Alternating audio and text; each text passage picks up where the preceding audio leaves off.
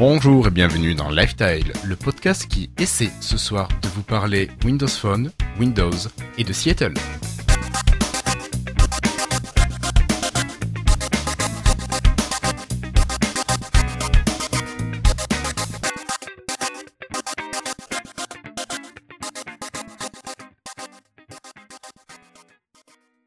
Bonsoir, nous sommes aujourd'hui le jeudi 5 novembre 2015 et c'est l'épisode 74 de Lifestyle.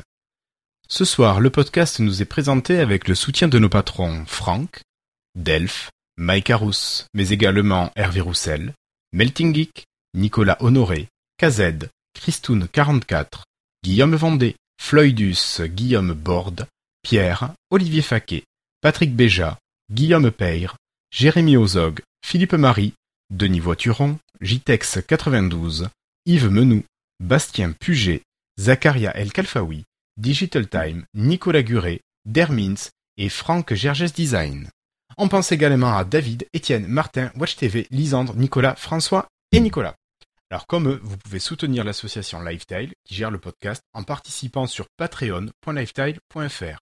Que ce soit 1, 2, 3 dollars ou même plus, soyons fous, c'est toujours un plaisir de voir que vous êtes de plus en plus nombreux à nous soutenir. Et si comme certains de nos auditeurs vous préférez PayPal pour un don occasionnel, pas de problème, le compte PayPal de l'association est accessible sur paypal.lifetile.fr. Alors, après nous avoir regardé un petit peu le nombril, il est maintenant temps pour moi de retrouver tous mes camarades qui ont réussi à être présents ce soir. Voilà, donc il y a quand même un absent. Alors j'ai le plaisir de retrouver ce soir Florian. Ça va Florian? Ça va, ça va essaye de, d'avoir un truc qui fonctionne. Ouais, difficile ce soir. Hein c'est un peu ça, ouais. Ah voilà. ok. Euh, on a également, non pas Cassim, Cassim ce soir est over sur Facebook, mais on a par contre notre ami Christophe qui est parti à Seattle. Euh, ça va Christophe? Ouais, ça va, j'espère que vous m'entendez bien en tout cas. Mais écoute, t'as un son qui est un petit peu moins bon que d'habitude, mais bon, voilà, t'es à Seattle, tu enregistres grâce à ton téléphone, on va pas t'en vouloir. Ouais, je suis dans la chambre de Rudy qui m'a filé. Moi, j'ai déjà rendu parce qu'on décolle demain, on, revient en France. Et puis, bah là, il est, il est midi, midi et demi. Et donc, euh, voilà. Donc là, vous êtes dans le futur pour moi. oui, un petit peu. J'espère que la journée s'est bien passée pour vous. Oui, oui, oui, la journée s'est passée euh, tant bien que mal. Ok, super. Voilà. On vous raconter quelques trucs. Ouais, tu nous en diras un petit peu plus. Alors, j'ai quand même la chance de retrouver David depuis la côte atlantique. Euh, ça va par chez toi, David? Ça va impeccable, merci bien les copains, salut tout le monde. Bon, et puis tu as un très beau son ce soir. Ouais, bah oui, j'ai pas oublié de mettre mon micro. ok. Et enfin, n'oublions pas le retour de Patrick qui a pu être parmi nous ce soir. Ça va? Bonsoir Guillaume, bonsoir tout le monde. Ça va très bien, ça va très bien. La connexion a l'air de tenir, donc on va tâcher ce que ça fonctionne. Ben et très content d'être là. Voilà. Bon, mais écoute, moi aussi, je suis bien content de te, retrouver. Donc, euh, comme je vous disais tout à l'heure, on a Cassim qui n'a pas pu être là, un empêchement de dernière minute, donc on pense bien à lui. Euh, par contre, on ne devait pas avoir un invité, mais, mais finalement, nous avons un invité. Alors, nous avons Cephala. Cephala, il me semble que tu es MVP euh, Hyper-V. Donc, tu nous parleras un petit peu de ce que c'est tout à l'heure Oui, bonsoir tout le monde. Merci déjà euh, de l'invitation. Donc, je suis avec Christophe à Seattle pour le MVP Summit. Et je vous parlerai un petit peu de ma spécialité, de mon expertise autour d'Hyper-V. D'accord. Bah, écoute, merci beaucoup, Cephala. Merci à vous. Avec plaisir. Donc je tiens à vous rappeler que vous pouvez nous écouter en live et chatter avec nous sur la page live.lifestyle.fr qui est hébergée par FreshPod et que l'on remercie. Et si vous souhaitez uniquement nous écouter en direct, vous pouvez le faire par exemple dans VLC en utilisant le flux audio à l'adresse toute simple http stream.lifestyle.fr. Un grand merci à Randall Flag. Alors, euh, ce soir au programme, nous allons normalement parler de processeurs et de hardware. Nous allons parler d'Hyper-V. On fera un petit tour euh, de l'information qui n'est pas non plus très étoffé euh, en cette période. Euh, nous parlerons ensuite d'une application de jeu. Nous continuerons avec les sondages de Florian et nous terminerons avec nos freetiles. Voilà. messieurs, tout le monde est d'accord avec ce programme? Impeccable. Oui. Allons-y. Hello, I'm Bill Gates. Hi, I'm Joe Belfiore from the Windows Phone Alors, on vous en avait parlé il y a plusieurs épisodes et même pendant plusieurs épisodes, euh, on avait émis le souhait de vous expliquer un petit peu quels étaient les différents processeurs, en tout cas chez Intel, euh, pour qu'on s'y retrouve un petit peu. Et ce soir, Florian nous a préparé un petit dossier qui va nous permettre enfin qui va oui, nous permettre à vous et à nous de de d'y voir un petit peu plus clair dans les processeurs que propose Intel, de savoir dans quelle machine on peut retrouver ces processeurs de manière adaptée et à quoi on peut s'attendre, à quelles utilisations on peut prétendre avec ces processeurs et ces machines. Voilà. Donc euh, Florian, tu es prêt pour relever le défi d'une d'un petit dossier didactique? Alors c'est une bien grosse introduction. Je vais essayer de faire de mon mieux. J'espère que ça sera digeste. Euh, alors je vous rassure, je vais pas rentrer dans les méga méga méga détails. Non non, c'est pas le but. Mais euh, Et même tu, tu ne vas pas nous parler de tous les processeurs qui réalisent Intel. non. Hein, effectivement, on va parler surtout d'Intel parce que bah, chez AMD, sans vouloir être méchant, c'est beaucoup moins clair dans la dans la dans la gamme. Et puis euh, c'est moins utilisé. Intel est en position dominante, tout ça, tout ça. Hein, pas toujours pour le bien de tout le monde, mais bref, c'est pas le, le débat. Hein. Alors rapidement, je vais commencer par ce qu'on trouve dans un ordinateur. On va avoir du coup un processeur, donc ça c'est le point sur lequel on va passer le plus de temps. On va avoir aussi une carte graphique ou une puce graphique. Je expliquerai Mhm. rapidement la différence. Hein, euh, si je pense que ça parle déjà à certains. Oui, mais je pense qu'on a certaines de- personnes qui qui ont besoin peut-être qu'on éclaircisse tout ça, donc c'est bien que tu fasses euh, un petit détail après. C'est vrai que Noël approche, hein, donc ça peut être une, ça peut être un cadeau. Euh, ensuite, Par on parle de exemple. disque dur. On est obligé d'avoir un peu de mémoire. Hein, parle de mémoire du coup, et on parle aussi de mémoire vive pour de la RAM. Là, c'est encore autre chose, et c'est pas la même chose justement. Ça sert pas à la même chose. Et effectivement, si vous vous trompez, bah, vous pouvez faire des, des, des, des erreurs assez euh, embêtantes, on va dire, à ce niveau-là, au niveau de la compréhension que vous pouvez avoir d'une euh, d'une fiche de caractéristiques d'un ordinateur. Les processeurs. Alors, parle-nous un Chez petit peu de il y a ça. plusieurs familles. Alors, je vais commencer par vous donner les grosses gammes, et puis après, je vais vous parler des séries qu'on peut retrouver. Alors, ce qui est rigolo, c'est que les séries ne sont pas dans toutes les gammes et inversement, donc c'est plus rigolo. Les processeurs les moins puissants chez Intel, à la base, sont les processeurs Atom, qui ont fait quand même un très bon chemin depuis le lancement de Windows 8, hein, qui sont devenus, enfin, avant Windows 8, c'était des daubes infâmes euh, à ne pas utiliser. On va le dire euh, très honnêtement. Euh, avec Windows 8, il y avait eu le lancement des produits. Je sais pas si vous vous rappelez tout ce qui était euh, Acer W510 et autres. Je sais pas si ça, ça parle Pas trop, non. C'était quoi? C'était des petits convertibles ou des petits PC C'était des deux en un qui se détachaient. Il y avait aussi le Samsung qui coûtait à l'époque 800 euros pour avoir un, un atome. Le seul avantage à l'époque, c'était que ça ventilait pas. D'accord. Voilà. Ouais, à part le bruit, euh, ça valait pas le euh, coup. mais c'était vraiment pas puissant, c'était inutilisable ou très difficilement, fallait vraiment pas lui en demander beaucoup. Et puis ça s'est amélioré. Hein. Donc chez les atomes, on a commencé avec des numéros de série Z 3000 machin truc chouette, comme on peut trouver dans les T100. Donc ça c'est la première évolution des atomes qui, bah, je pense, satisfait pas mal de monde puisque la Asus T100 c'est un petit petit convertible avec un écran de 10 pouces qui a été décliné en pas mal de modèles, qui été extrêmement populaire et qui se vend très bien depuis à peu près deux ans. Euh, vous en avez forcément vu une quelque part normalement. Euh, Au moins en donc ça c'est les au moins, hein, au moins. Mais vraiment, si vous allez dans les magasins, vous devriez voir ça assez facilement. Et c'est un modèle qui est très populaire, qui a fait un très bon cadeau de Noël, qui a fait un carton. Euh, donc il y avait du Atom. Il y avait les Atom Z 5000 machin, etc. Donc des références pas très pas très sympas, on va dire. Je reviendrai après euh, sur l'évolution qui arrive, est en train d'arriver, déjà un petit peu arrivé. Sur Au-dessus, les- il y avait les ouais. Célérons. Ça, ça remonte, hein. effectivement. Le, le Atom, faut savoir que c'est entre guillemets relativement récent par rapport à Celeron et à Pentium. hein. Les Pentium, ça remonte à euh, bah, un certain nombre d'années. Tout le monde a connu les Pentium euh, La 2, pousse, les hein. corps de duo, enfin tout ça. Oui. Euh, Il y avait le Intel Centrino aussi, encore plus loin, mais bon, ça on va pas en parler, ça n'existe plus, et c'est pas plus mal. Même si à l'époque c'était très bien, mais bref. Centrino, Donc, le Centrino, ça désignait surtout la famille. La famille des processeurs, je crois. euh, Et après t'avais les gammes. Si on se recentre un petit peu, euh, donc dans nos familles actuelles, qu'est-ce qu'on a maintenant encore? Donc le Celeron, c'est vraiment pas puissant. Et ça a besoin de ventilation, contrairement à l'atome. Donc aujourd'hui, au jour d'aujourd'hui, euh, je pense que les Célérons, on va dire entrée de gamme, pas très puissants, se font torcher par des atomes. Voilà, je vais pas l'affirmer à 100% de peur de dire une grosse connerie, mais euh, bon, les Célérons haut de gamme, c'est sûr, entre guillemets, hein, c'est sûr qu'ils restent plus puissants qu'un petit atome qui est pas non plus extra, mais euh, les Célérons, c'est vraiment pas la génération de processeurs que je conseillerais. Euh, en fait, j'aurais tendance à dire, si vous pouvez choisir entre un atome et un Céléron, prenez l'atome parce qu'au moins vous n'aurez pas de ventile. Et si vous pouvez passer au-dessus, passez donc au Pentium. Le D'accord. Pentium, il y a toujours de la ventile, c'est un tout petit peu plus puissant. Alors là, je donne pas des cas d'utilisation, je vais, je vais vous donner ça un petit peu après, ne vous en faites pas. D'accord. Le Pentium, Alors après, il y a des références barbares. Je vais pas m'amuser à vous donner les références barbares à chaque fois parce que sinon c'est- c'est c'est- c'est terrible. Indigeste même. Au-dessus, il y a ce qui est arrivé très récemment et ce qui a été le dernier gros coup de pub et d'investissement de la part d'Intel, euh, auquel je crois assez moyennement pour le moment, mais après, euh, comme je disais, les atomes il y a quelques années étaient des vrais daubes. C'est possible aussi que cela fasse un, un, un bond en quelques années. Les Core M, les processeurs Core M qu'on peut retrouver dans la Surface 4, par exemple, si vous prenez la moins chère, qu'on peut retrouver dans le Asus UX 305. Alors, je, la référence parlera pas à tout le monde. C'est un ultra portable, donc, qui avait été le premier à sortir les, les Core M, euh, parce que Asus avait un partenariat, ça coûtait pas cher, tout ça, c'était cool. Euh, et puis, il y a aussi Apple avec son MacBook à 1500 euros euh, en France, qui en a un. C'est vraiment pas des processeurs puissants, c'est à peine plus puissant que des atomes, en fait. Euh, Intel les vend comme équivalent à la gamme au-dessus, mais non, non, ne croyez pas ce que vous dit Intel là-dessus, c'est bidon, pour l'instant, j'insiste là-dessus. Et normalement, ça n'a pas besoin de ventilo.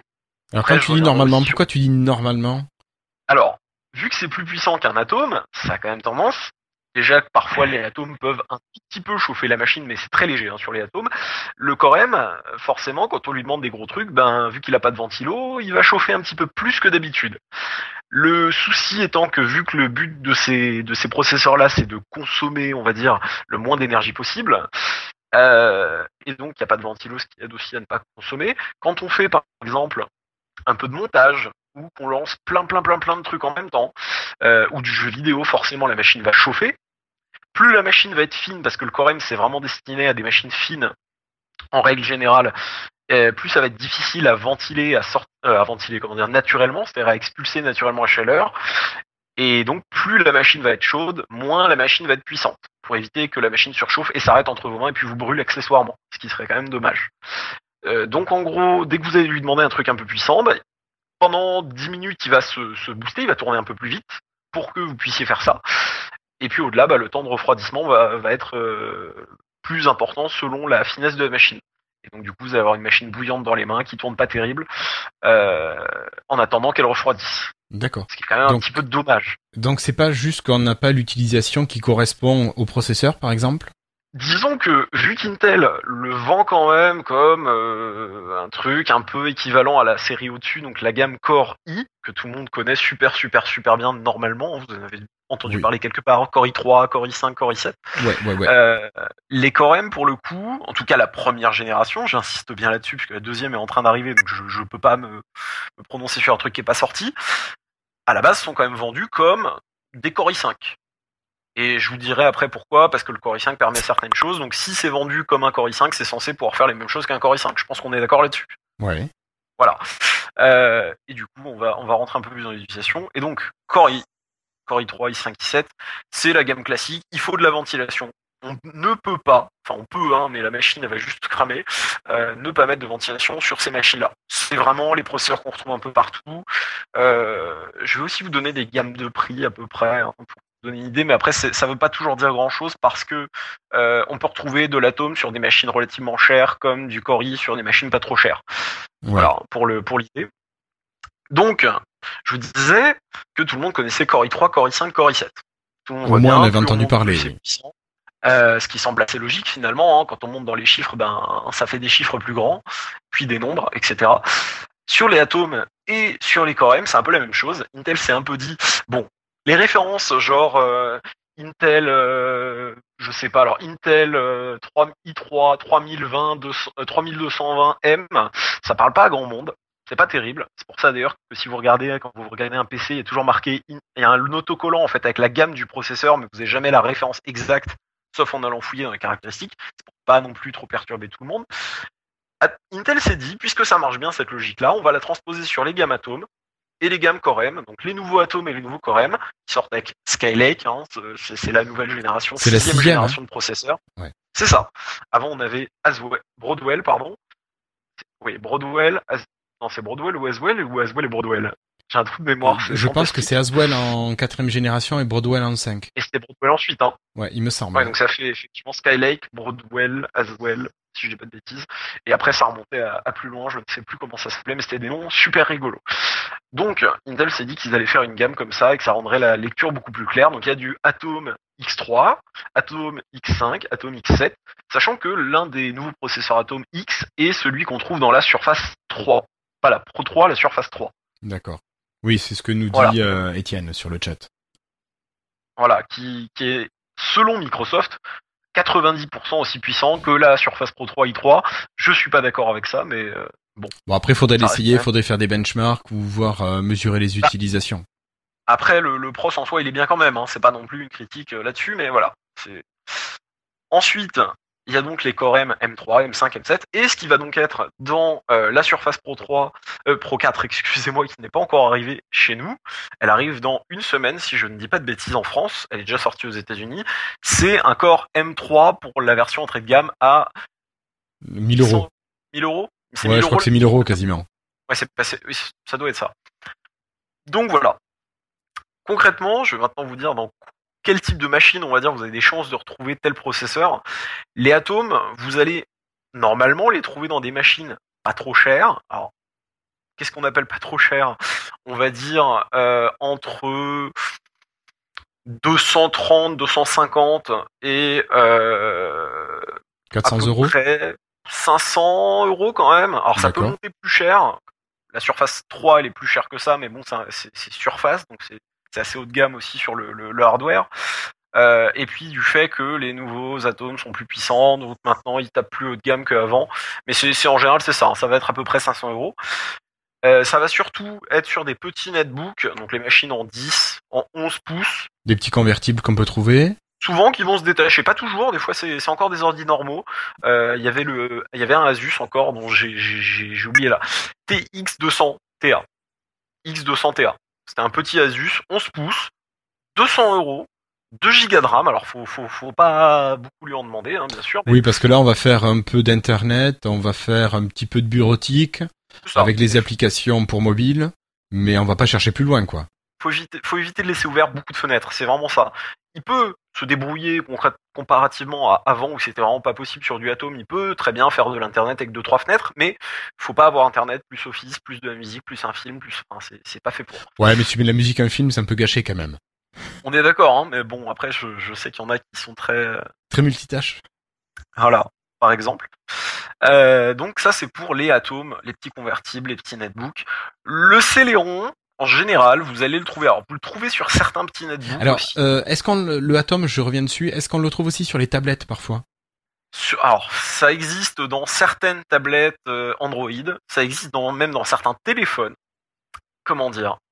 Ça, ça, c'est quand même fait à la base pour des PC, donc même si Intel dit que bah, ça va dans les téléphones et les tablettes, ça a quand même une consommation sur la plupart des machines et sur les générations un peu plus anciennes, euh, pas, pas, pas folle au niveau de la, ça, ça, ça pompe un Tu peu la ça, ouais, ça réduit l'autonomie. C'est pas vrai sur les sur les, les convertibles Windows 10. Hein, la T100, elle arrive à avoir 8-9 heures de batterie sans, sans problème. Mais, euh, mais dans les téléphones, il- la dernière fois qu'il y avait du Atom dans les téléphones, il paraît que ça chauffait un peu. D'accord. D'accord, d'accord. Donc voilà. Donc, on est sur les petits ordinateurs, transformables ou pas, netbook, ce genre ça. de produits. Le Celeron, du coup, on va l'avoir. euh, on peut l'avoir sur certains petits netbooks. Alors, quand il y a du Celeron, ils sont quasiment jamais détachables, jamais tactiles. Euh, le tactile encore, ça peut arriver, mais le détachable, j'ai j'ai pas vu. Après, je, je ne prétends pas avoir vu toutes les machines. Euh, mais c'est surtout sur des machines vraiment basiques, mais pour quelqu'un qui veut un ordi pas cher, hein, avec un très bon rapport qui était pris. Par exemple, il y avait un Lenovo G70, donc qui était un, un, un ordi. Alors il y avait une version 15, il y avait une version 17 de mémoire, à 249 euros, donc on peut vraiment pas dire que c'est cher. 17 ou 15 pouces, hein, je rappelle, avec 2 Go de RAM, ça c'était le bac qui blesse, Oui, et un oui, Celeron dedans. Mais voilà, pour quelqu'un qui veut faire de la bureautique à 250 euros, un ordi 15, 17 pouces, c'est pas mal. Même si, comme je disais, le Celeron, c'est pas ce que je conseille, tout ça, tout ça, mais bon, euh, quand, euh, quand on peut pas ou quand euh, c'est pas la priorité, voilà. Ouais, quand tu veux faire du Word, du Excel et un peu de Edge, Ça fonctionne. suffit.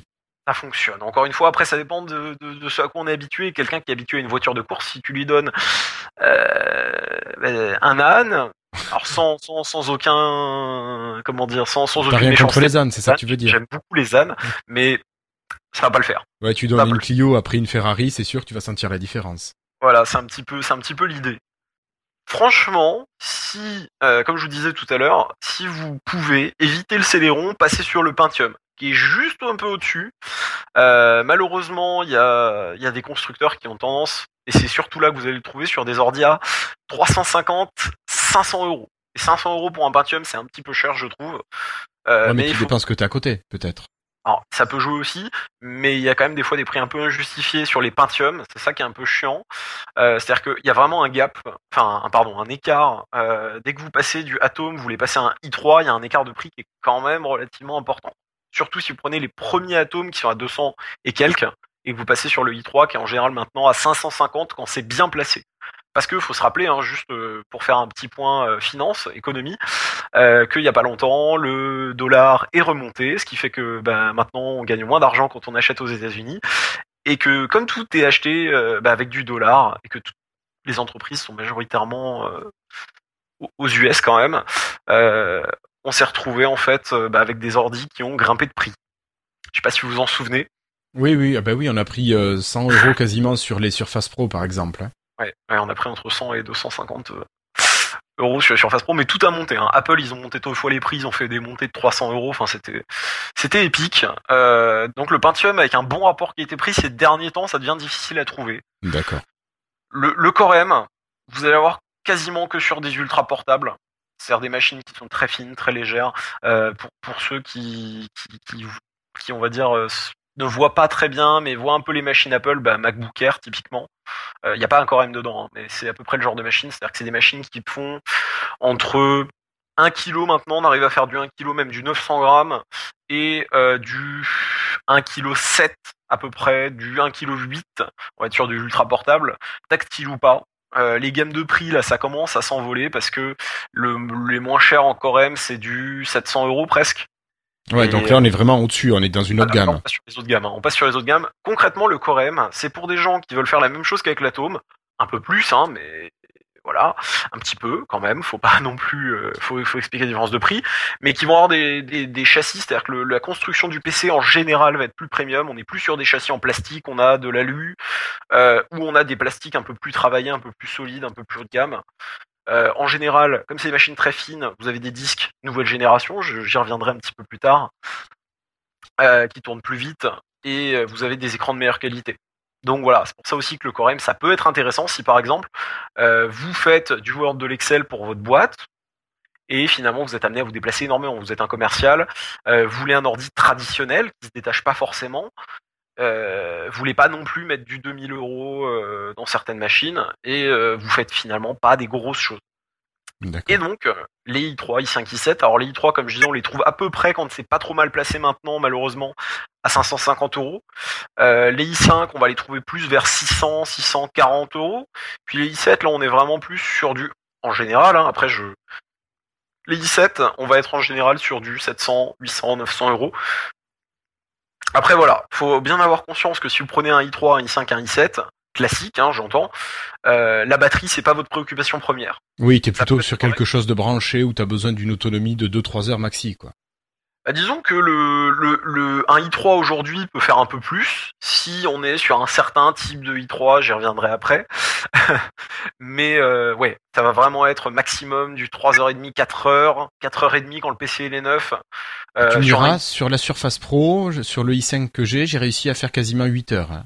Oui, bah, justement, c'est parce que ça fait partie de ces séries un peu particulières euh, faites pour l'autonomie. Parce qu'après, il y a évidemment toutes les joies des processeurs. Il y a du euh, simple cœur. Alors ça, ça se fait plus, mais il y a du double. Enfin, ça se fait plus normalement. Il y a du double cœur, il y a du quatre cœurs, et, et, etc. Et puis après, il y a plein de petites spécifications.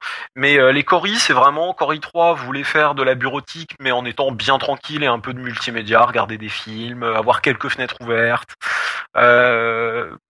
Vraiment un tout petit peu de jeux, mais alors des vieux jeux. Ou alors ouais, pas, pas les nouveautés, clairement. Pas les, pas les dernières nouveautés. Hein. Vous ferez pas tourner euh, du, je sais pas, euh, qu'est-ce qui sort récemment sur PC, euh, du The Witcher 3, et encore il est pas si récent que ça, mais vous le ferez pas tourner. Hein. Avec un i3, c'est, pas possible. Ou, ou alors votre carte graphique, c'est, une carte graphique de malade, ou alors vous êtes sur un fixe, éventuellement. Parce qu'il faut bien, bien se rendre compte de ça. Je, je, ne vais pas insister longtemps, mais je vais insister lourdement quand même dans, dans mon unique phrase. Les fixes sont énormément en avance en termes de puissance sur les portables. Pour vous donner une idée, j'ai du i7 relativement puissants, c'est pas les plus puissants, mais quasiment qu'on peut avoir dans un portable sur mon portable. Logique, on s'en serait pas douté. J'ai du i7 sur mon fixe, qui était un bon i7 sans être une série particulièrement euh, puissante, ouf malade, dédiée aux gamers. Dans les deux cas, c'est des cartes graphiques correctes, sans plus. Le fixe a été acheté 4 ans et demi avant. Euh, le fixe défonce le portable, largement. Et je pèse mes mots. Donc voilà. Vous l'a Mm. prévenu, si vraiment vous voulez le max de perf et que vous en foutez d'emmener votre machine, prenez du fixe. Si vous pouvez, Et ça coûtera moins cher en plus.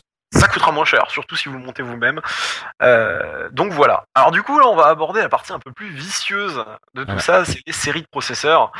Euh, comme je disais tout à l'heure, donc on a une jolie petite étiquette euh, où vous avez marqué Intel avec un très joli logo Intel qui change de couleur selon la génération. hein. Alors normalement maintenant à la vente, vous allez plus voir que des générations 5 et des générations 6. Le Sachant 7. que- euh, non. Non, 6 ça Ah oui, pardon, géné- des générations. Je crois que tu parlais des Core i5 et i7. Je- Pardon. Non, non, non, je parlais des, des petites étiquettes. Euh, en fait, le dessin, par exemple, sur la génération euh, 4 était... en fait, en, en- comment dire, vous aviez marqué donc Intel Inside. Après, vous aviez la référence du processeur. Le petit hologramme qui brille avec des réseaux, euh, des réseaux câblés qui est un peu jaune, se trouvait sur le haut. Ça, c'était la quatrième génération. La cinquième, euh, de mémoire, c'est un peu plus, ça a été compacté. Le, c'est plus carré en fait, et euh, ça se trouve toujours en haut. Et la sixième, je crois que c'est au centre. Alors, je, je, ne suis pas sûr de ce que je dis. Je, je les ai pas particulièrement en tête les étiquettes. Euh, désolé pour ça. hein, c'est pour ça que je, je dis bien attention, peut-être que, etc. Donc ça, c'est le truc qui vous dit ah super, il y a un Core i7 dans un PC à 500 euros, mais c'est une super bonne occasion. Va falloir que je l'achète. Et vous étiez à la recherche d'un Core i7 et vous êtes super content. Oui, mais alors évidemment, on peut y avoir plein de pièges donc sur la carte graphique, le disque dur, la RAM, mais c'est pas tout. Ce qu'il peut aussi y avoir, c'est que il se peut que cette série de i7, parce qu'après il n'y a pas juste un i7, hein, il y a des, tas et des tas et des tas de i7. Vous voyez, vous avez par exemple les i7 4000, euh, donc le premier chiffre c'est pour la génération, hein, 4, 5, 6, euh, et ensuite vous allez avoir du coup une référence. Par exemple, i7 4350. Alors il n'existe pas, hein, je précise, mais c'est pour vous donner une idée de truc qui peut exister. i7 4350K, i5 euh, 4210H, U. Enfin, c'est- vraiment des trucs, voilà. Alors Par là, le- tu rentres un petit peu dans le détail, là. Je pense que. Ouais, là c'est fait exprès, mais justement parce que les, les séries, pour le coup, c'est ça. C'est-à-dire que si vous avez le courage, on va dire, d'aller regarder dans vraiment les caractéristiques de la machine, vous allez voir que il y a ce petit, petit, petite lettre là à la fin. Alors, vous allez très rarement trouver du Y. Très souvent, vous allez trouver des U, et ça, c'est devenu vraiment très fréquent euh, depuis bah, qu'ils ont fait changer les prix justement sur les PC. Euh, C'est-à-dire que de plus en plus, vous voyez, par exemple, un i7, par exemple, un i5, mais quand vous allez regarder, c'est un U. Alors, est-ce que c'est bien ou c'est pas bien Ça dépend de ce que vous cherchez. Concrètement, les séries Y et U, c'est des séries qui sont appelées basse consommation, ultra low voltage, enfin plein de noms euh, super jolis en anglais. Donc ça, c'est ce qu'on a sur les Surface Pro, par exemple. Par exemple, c'est ce qui permet d'avoir des machines relativement puissantes, sans que ça chauffe trop, et qu'on conserve du coup une autonomie qui soit quand même plutôt bonne. Parce qu'il faut le dire, il y a quelques années, 8 heures d'autonomie, on les faisait pas hein, sur un PC portable. C'est clair. Voilà. C'est, on avait, on avait deux heures et on était super content quand même. Euh, donc voilà, maintenant comme on bouge un peu plus. Donc la série Y, franchement, vous allez assez rarement la rencontrer. Maintenant, elle commence à être dégagée. Mais la série U, vous allez voir que c'est fréquent. Euh, ça veut dire quoi? Ça veut dire que concrètement, quand vous achetez un PC portable que vous voyez un i7 pas trop cher et que vous l'achetez pour la puissance, pensez bien à vérifier ça parce que les séries U, c'est forcément du double cœur.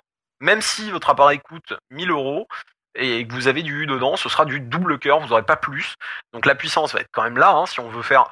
Je pense que vous pouvez en parler avec vos Surface Pro 3, on est d'accord que vous arrivez à faire du montage, vous arrivez Oui. à faire de la retouche, Oui, euh, des petites tâches sans problème, regarder des films, évidemment, ça c'est très basique. On, on est d'accord, même moi j'ai une i3 et j'arrive quand même à faire un certain nombre de choses. Oui, non, Même mais ça marche bien. Sachant que c'est du U. Donc, on a quand même des choses, ça a progressé, mais si vraiment votre but c'est de jouer à des gros jeux, de faire des très gros montages, évitez toutes les références en Y et en U. C'est vraiment mon conseil, mais vous allez voir que ça s'est euh, vraiment répandu et maintenant c'est partout, alors qu'avant c'était vraiment que sur du 13 pouces. Hein, pour vous donner une idée en termes de gabarit d'ordi dans lequel vous allez retrouver les U. Avant c'était du 13 pouces, du 12 pouces, éventuellement du 14. Maintenant sur du 15 et du 17 vous avez des U. Parce que les constructeurs se rendent compte que finalement les gens veulent pas toujours des machines si puissantes que ça. euh, parce que ça coûte moins cher aussi, de mémoire. Alors j'ai pas les prix en tête, mais il me semble que c'est un peu moins cher. Et parce que finalement, oui, euh, des gens qui veulent un écran de 17 pouces pour regarder des films, ils n'ont pas besoin des processeurs les plus puissants. Mm, mm. Y a pas Et ça leur fait gagner un petit peu d'autonomie en plus, donc Voilà. euh, c'est tout bénef Euh, pour certains. C'est tout bénef entre guillemets pour quelqu'un qui cherche pas de la puissance. Ouais. Euh, ça leur permet aussi aux constructeurs, mais ça, ça ils vont pas le dire officiellement, de pousser des gammes comme les euh, ROG, comme les Alienware, les MSI, les choses comme ça, les Nitro chez Acer, enfin toutes les gammes un peu joueurs finalement ou très haute performance, ZenBook aussi chez Asus parfois, qui finalement bah, ils font plus de marge dessus. Et donc forcément c'est plus intéressant de vendre des trucs un peu plus puissants là-dessus. Voilà. Et Ok. Puis ça donne quand même une image de marque, ça permet de construire tout un truc autour. Mais bon, ça c'est un autre débat, on va pas, on va pas épiloguer. Non, non, non. On- justement, on enchaîne. Je te propose de, de passer avec la série HQ, peut-être. J'a- J'avance, oui, j'avance. Il y a la série HQ ou H ou juste Q, ça dépend ou MQ. Enfin, il y a, il y a plein de petites variantes, mais HQ c'est celle que vous retrouvez le plus. Là, vous passez sur des ordi relativement chers. hein. vous êtes sur des ordi en général à 800, 900, 1000 euh, et plus. Euh, vous êtes vraiment sur les processeurs, les séries de processeurs les plus puissantes. Alors, vous n'allez jamais trouver des i3 en HQ. Ça va être des i5 éventuellement ou des i7 euh, qui sont en 4 cœurs. Alors physique, là, je euh, désolé, je rentre un peu dans du technique euh, parce que en fait, chez Intel, vous avez comment dire des cœurs physiques, donc des vrais processeurs. C'est-à-dire que par exemple, vous avez un processeur 4 cœurs physique, il va y avoir quatre petites turbines entre guillemets, hein, je simplifie, dans le processeur qui tourne. Et là, c'est magique. Il y a des fois où vous allez en avoir 8. Mais en réalité, dans un portable, vous n'en aurez jamais 8 physiques. Donc en gros, c'est le processeur qui fait semblant d'en avoir 8 et qui essaye de répartir au mieux sur ces 8 euh, turbines-là pour éviter que ça sature sur une.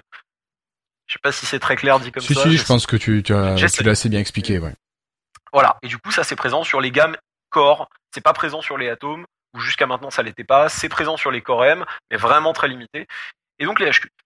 Et puis la dernière, dont je vais parler, qui est commune sur les ordi fixes, cette fois-ci, c'est vraiment sur du fixe, c'est la série K, euh, qui est finalement une série quand même assez puissante. Euh, je sais pas si tu as une référence comme ça qui te vient, Guillaume. euh, Euh, la 4670K, moi. bah voilà. Voilà, Voilà. c'est celle que j'ai. Série, euh, du coup, ça c'était la quatrième génération et euh, ça reste. Je pense qu'on tu peux tu peux le dire aussi. Enfin moi je moi j'étais même pas sur celle-là quand j'avais acheté l'autre. Du coup j'étais sur la troisième génération je crois. Ah, mais ça marche du feu de Dieu. Quatrième, ça, ça marche très bien. Il y a aucun ralentissement sur les fixes. Euh, non, non, ça marche tellement bien que j'utilise même pas, j'ai même pas de carte graphique sur ma machine. J'utilise le euh, la partie euh, graphique du processeur et j'arrive même à faire tourner, par exemple, un FIFA 2014 euh, quasiment en plus haute résolution. Quand donc même. voilà. Bon après, c'est vrai qu'il y a pas mal de RAM sur la machine, il y a un SSD, donc il, y a, il est Ah oui, plutôt dans pas-. Ah, mais voilà. Pour le coup, moi sans le SSD. Et ça arrive à faire, mais il y a une carte graphique, mais bon, c'est voilà. Et du coup, on va passer à la partie graphique. Alors là, on va peut-être y passer assez vite parce que je sais que Christophe voudrait intervenir avec notre invité. Donc Oui, oui, euh, je, je rapidement. presque. De toute façon, les processeurs c'était le plus gros euh, à envoyer, on va dire. Euh, alors, carte graphique, c'est tout ce qui est Nvidia ou AMD. Pour faire simple, hein, c'est les deux grosses marques, sachant qu'Nvidia a un peu plus le monopole. Puce graphique, c'est qu'en fait sur votre processeur, donc par exemple chez Intel sur les i3, i5, i7, sur les Atom, sur les Core M, et chez même les Pentium, hein, mais bon, euh, c'est moins spectaculaire, on va dire.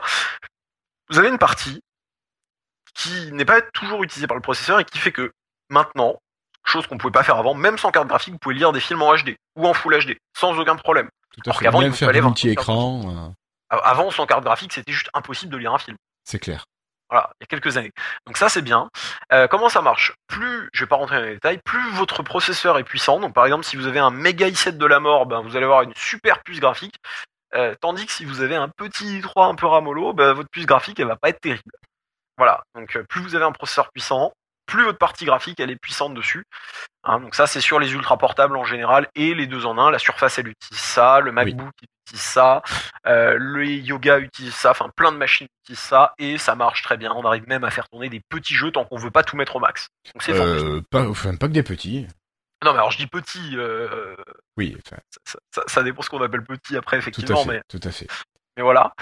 Euh, et après chez Nvidia, grosso modo, pour vous faire les catégories, pareil, il y, a y des séries. Il y a la série G qui est vraiment la série basique, basique, basique. C'est pas terrible pour jouer. Il y a la GT ça devient très correct. Tant, est qu'on veut pas faire tourner à fond, j'insiste bien là-dessus. Puis il y a les GTX où là, vous êtes vraiment sur les gammes gamers. Voilà, hein, retenez G, GT, GTX basique. Comme pour les voitures, en fait. Et puis, euh, c'est pas faux. Je vais jamais remarquer, mais c'est, pas faux. Ce- voilà.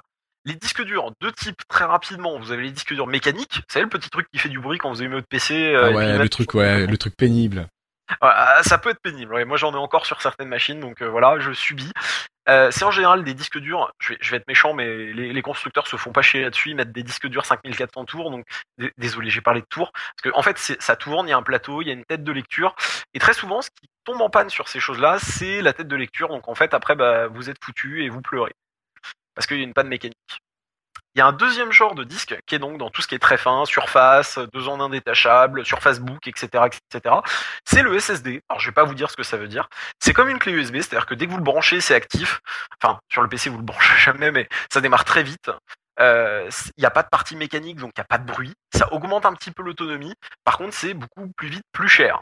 C'est-à-dire que le Je SSD, crois que ça a pas mal baissé dernièrement, quand même. ça, ça a très bien baissé quand vous regardez du SSD externe, mais le SSD interne, euh, que, quand vous prenez une surface par exemple et que vous montez en ou un MacBook, hein, Ouais, ici, non, mais là, c'est là pas oui. gêné.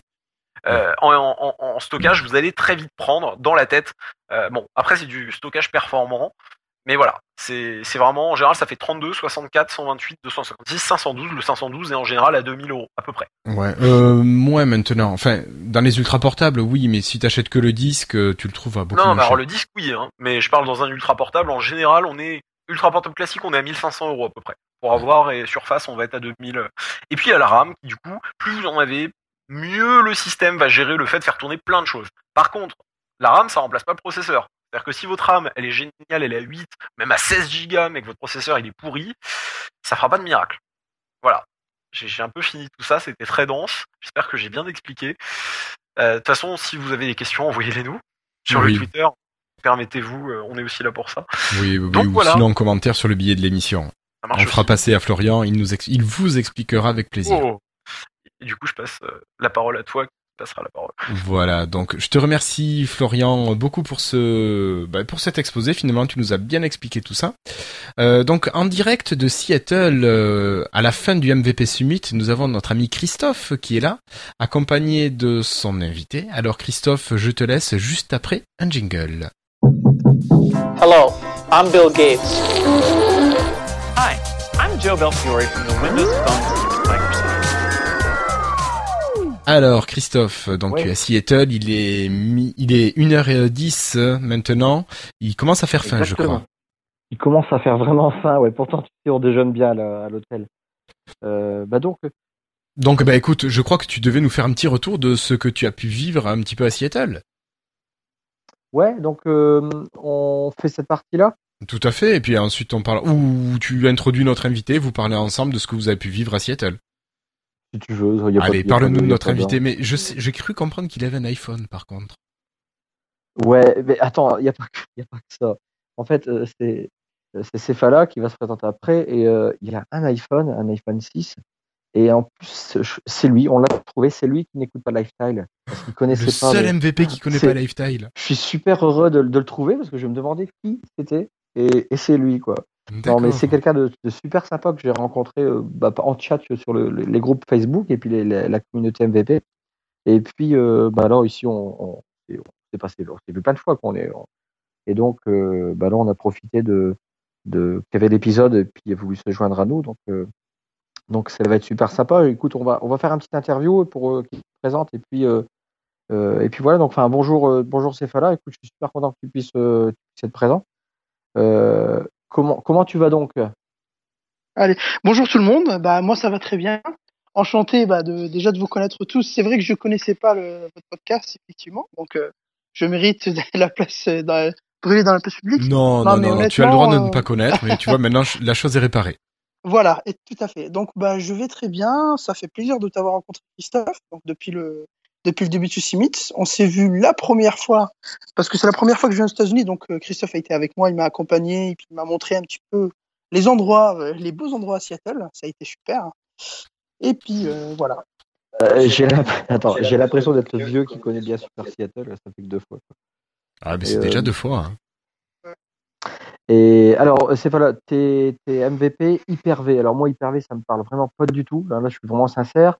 On a discuté un petit peu. Il y a une partie qui est, qui est hardware, matériel, qui est software.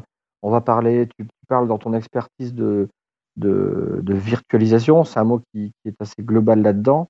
Euh, pour la petite histoire, euh, Céphala, donc toi, tu as fait de l'alternance tout au début. Hein. Je veux dire, tu as, as, quoi Tu as 25, 30 ans à peu près? J'ai 26, 26 ans. ans. Et donc, euh, tu, tu, as travaillé en alternance. Maintenant, tu travailles, tu es sur euh, Marseille. Et donc, euh, tu, ton boulot, enfin, tu es MVP, pensé la première année, donc tu es MVP, mais tu es un méga contributeur. Tu es juste un fou dingue en contribution. Ça m'étonne même pas que tu es devenu MVP.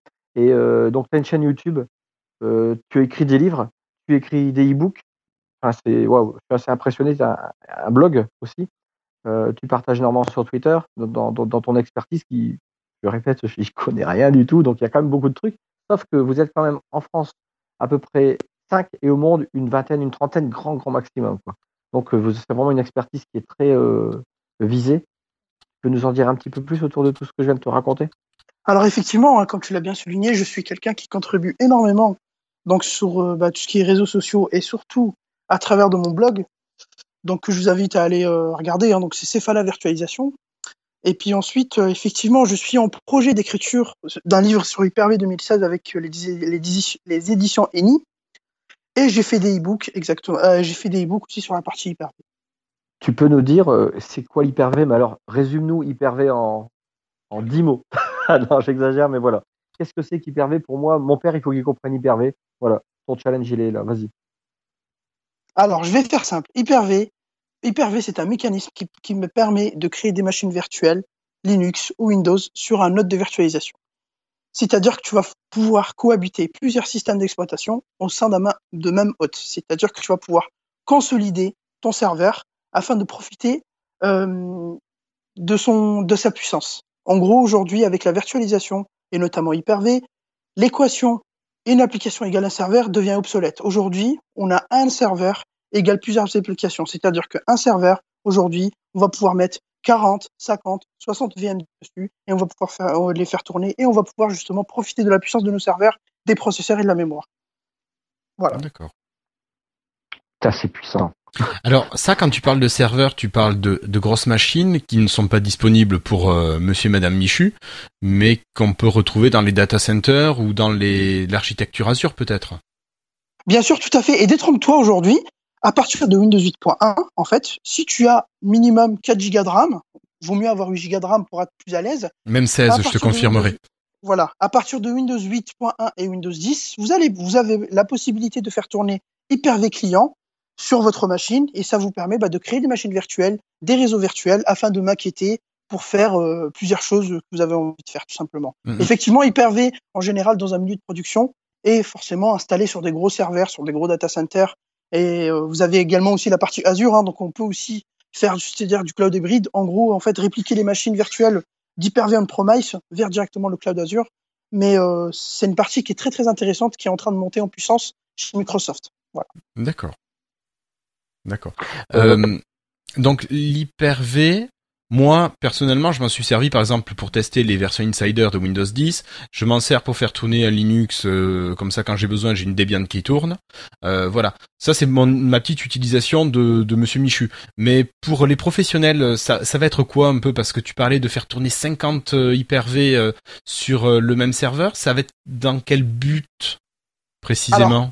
Alors attends, on s'est mal compris. C'est effectivement, tu peux faire tourner 50 à 60 machines virtuelles au sein d'un serveur, mais il faut qu'il soit très gros. Hein. Il faut que la, la mémoire, si tu veux, tienne la charge. Et surtout, quelque chose de très important, c'est le stockage. Le stockage, il faut que tu aies euh, un nombre d'IO qui est suffisamment important pour bah, que tu puisses en fait avoir une meilleure plateforme de virtualisation.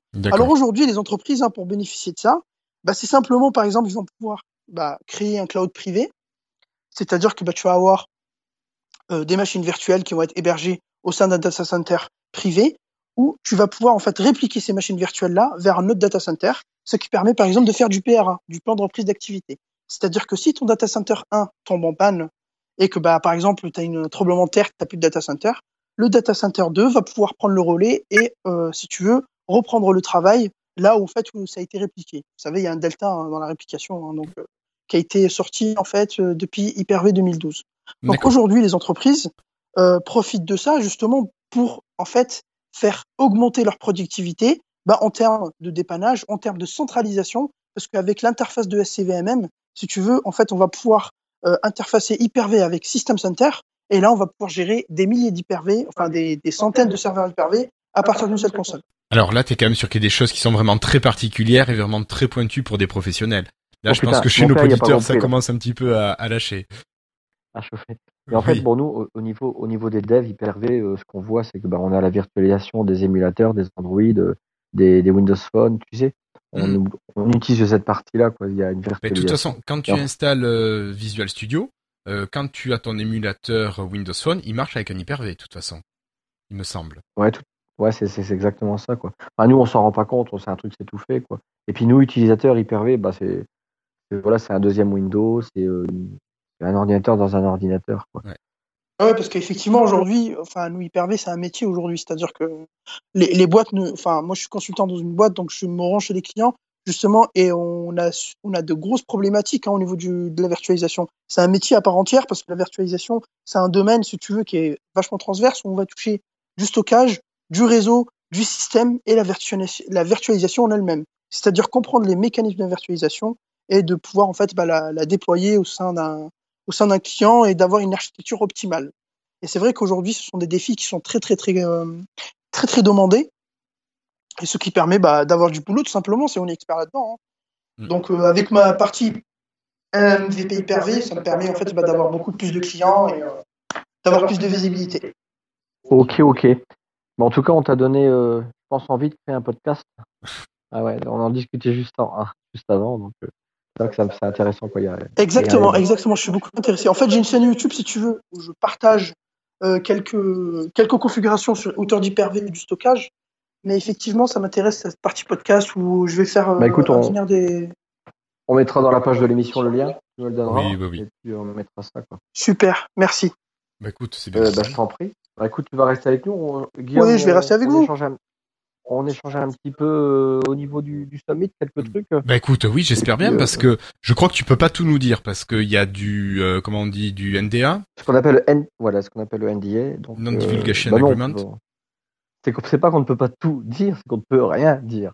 Mais, Bon, alors tu nous bon, diras après, ce que vous donner- pouvez dire. On peut donner peut-être des sentiments. Je pense que ça, c'est beaucoup. Bon, le summit, mon point de vue, le summit, c'est 50% de, de voilà, tu es chez Microsoft, tu vois les équipes de dev, tu, tu as toutes les sessions très importantes et euh, tu le côté communautaire. Moi, euh, euh, là, j'ai vu en vrai euh, euh, par exemple, sinon, à part c'était que du chat, mais tu vois tous les autres MVP, on est à peu près 1900, un peu plus de 1900 à être venus à Seattle cette semaine. Donc cette partie-là, moi, elle est importante et je pense qu'on partage la même chose, hein, Cephala. Exactement. Ce qu'on partage vraiment, en fait, il faut savoir que être un MVP, tout d'abord, c'est ce qu'on a, c'est le partage, le sens du partage, partager son savoir-faire, son expertise et surtout son retour d'expérience sur tous les produits. Hein. Bon, moi, je parle d'Hyper-V, mais vous avez bah, forcément toi qui est Windows Platform, Christophe. Vous avez d'autres euh, d'autres MVP qui partagent très très bien leur euh, leur expertise. Et c'est le mot clé, c'est-à-dire qu'aujourd'hui, en fait, un MVP, c'est un état d'esprit. C'est un savoir-être, c'est un c'est un partage. Et c'est ça qui est important aujourd'hui. Et c'est pour ça qu'on a tous envie d'être réunis et de rencontrer tous les MVP monde et les autres MVP français pour pouvoir partager, pour pouvoir justement se parler, échanger, etc. Et c'est une, c'est une expérience vachement enrichissante. Ah ouais, c'est super riche et c'est vrai que je te rejoins. C'est euh, en fait parfois je vois euh, euh, c'est le côté euh, il y, a, il y a une fibre. Il y a des gens qui sont ils sont faits pour être MVP et puis bon d'autres euh, euh, bah c'est pas pareil mais bon après c'est voilà c'est c'est vraiment expertise et contribution quoi, c'est vraiment le truc quoi. Parfois on peut être euh, pas forcément un méga expert mais on partage euh, son savoir et on en reparle. C'est vraiment ça en fait. Euh, pour revenir au summit, bah écoute. euh, Est-ce que vous pouvez nous donner les titres des sessions auxquelles vous avez assisté? Est-ce que les thèmes non, ça, sont Non, non, non. Les thèmes, on peut pas les divulguer si tu veux, car euh, si on les divulgue, les, les concurrents vont savoir Microsoft va sur Ouais. quoi elle va se tendre dans les prochaines années? Donc ça, par contre, les, le nom des sessions, on peut pas les donner. Euh, ce qui a été dit, on peut pas les donner non plus. Tout ce qu'on peut vous raconter, bah, c'est euh, bah, c'est les partages qu'on a eu avec euh, bah, avec les autres euh, MVP et puis ah, bah, après les soirées qu'on a eues, etc. Mais en termes de contenu technique, ça c'est malheureusement on a signé une charte NDA. Donc on est euh, bien sûr euh, donc euh, conscient et ça ne sera pas partagé malheureusement, on n'a pas le droit.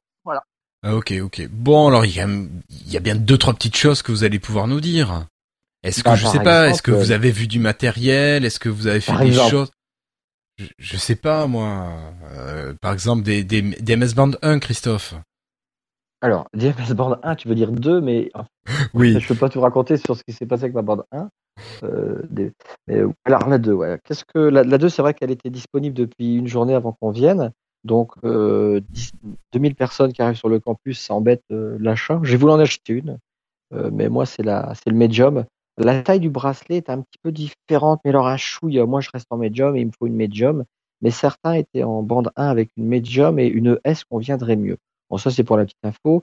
Bon, après, en tarif, euh, quand tu, tu vas dans les Microsoft Store, ici, c'est vrai qu'aux États-Unis, on a ça. Avec la taxe, elle revient à 270 dollars. Et ça m'intéresse pas forcément, puisque là, elle est, comme elle est dispo sur Amazon UK pour l'instant. Euh, Je sais pas si elle va être bientôt en France, euh, sur l'Amazon EFR, j'en sais rien, j'ai pas été, j'ai pas été voir. La voir, la voir, comme on l'a vu tous au, à l'event, et maintenant la voir en vrai, tu as vraiment la sensation d'avoir eu réellement un prototype. Et là, tu as, tu as quelque chose, tu as un produit de- d'une qualité euh, extraordinaire. Le, le Gloria Glass, euh, l'arrondi, le, le côté euh, du bracelet qui est très souple, euh, elle est très belle. Elle est vraiment très très belle. J'ai essayé quand même de, de questionner les gens, parce que moi je l'ai pas pris, sur euh, ouais, dis-moi ce qui va pas, tu vois, comme disait David Cathieu hier, je l'ai vu, il dit putain, à la time, vous cherchez toujours le truc qui va pas aller, quoi. Euh, pour emmerder le monde, ben, on aime bien. Je pense qu'on aime bien. Ben oui.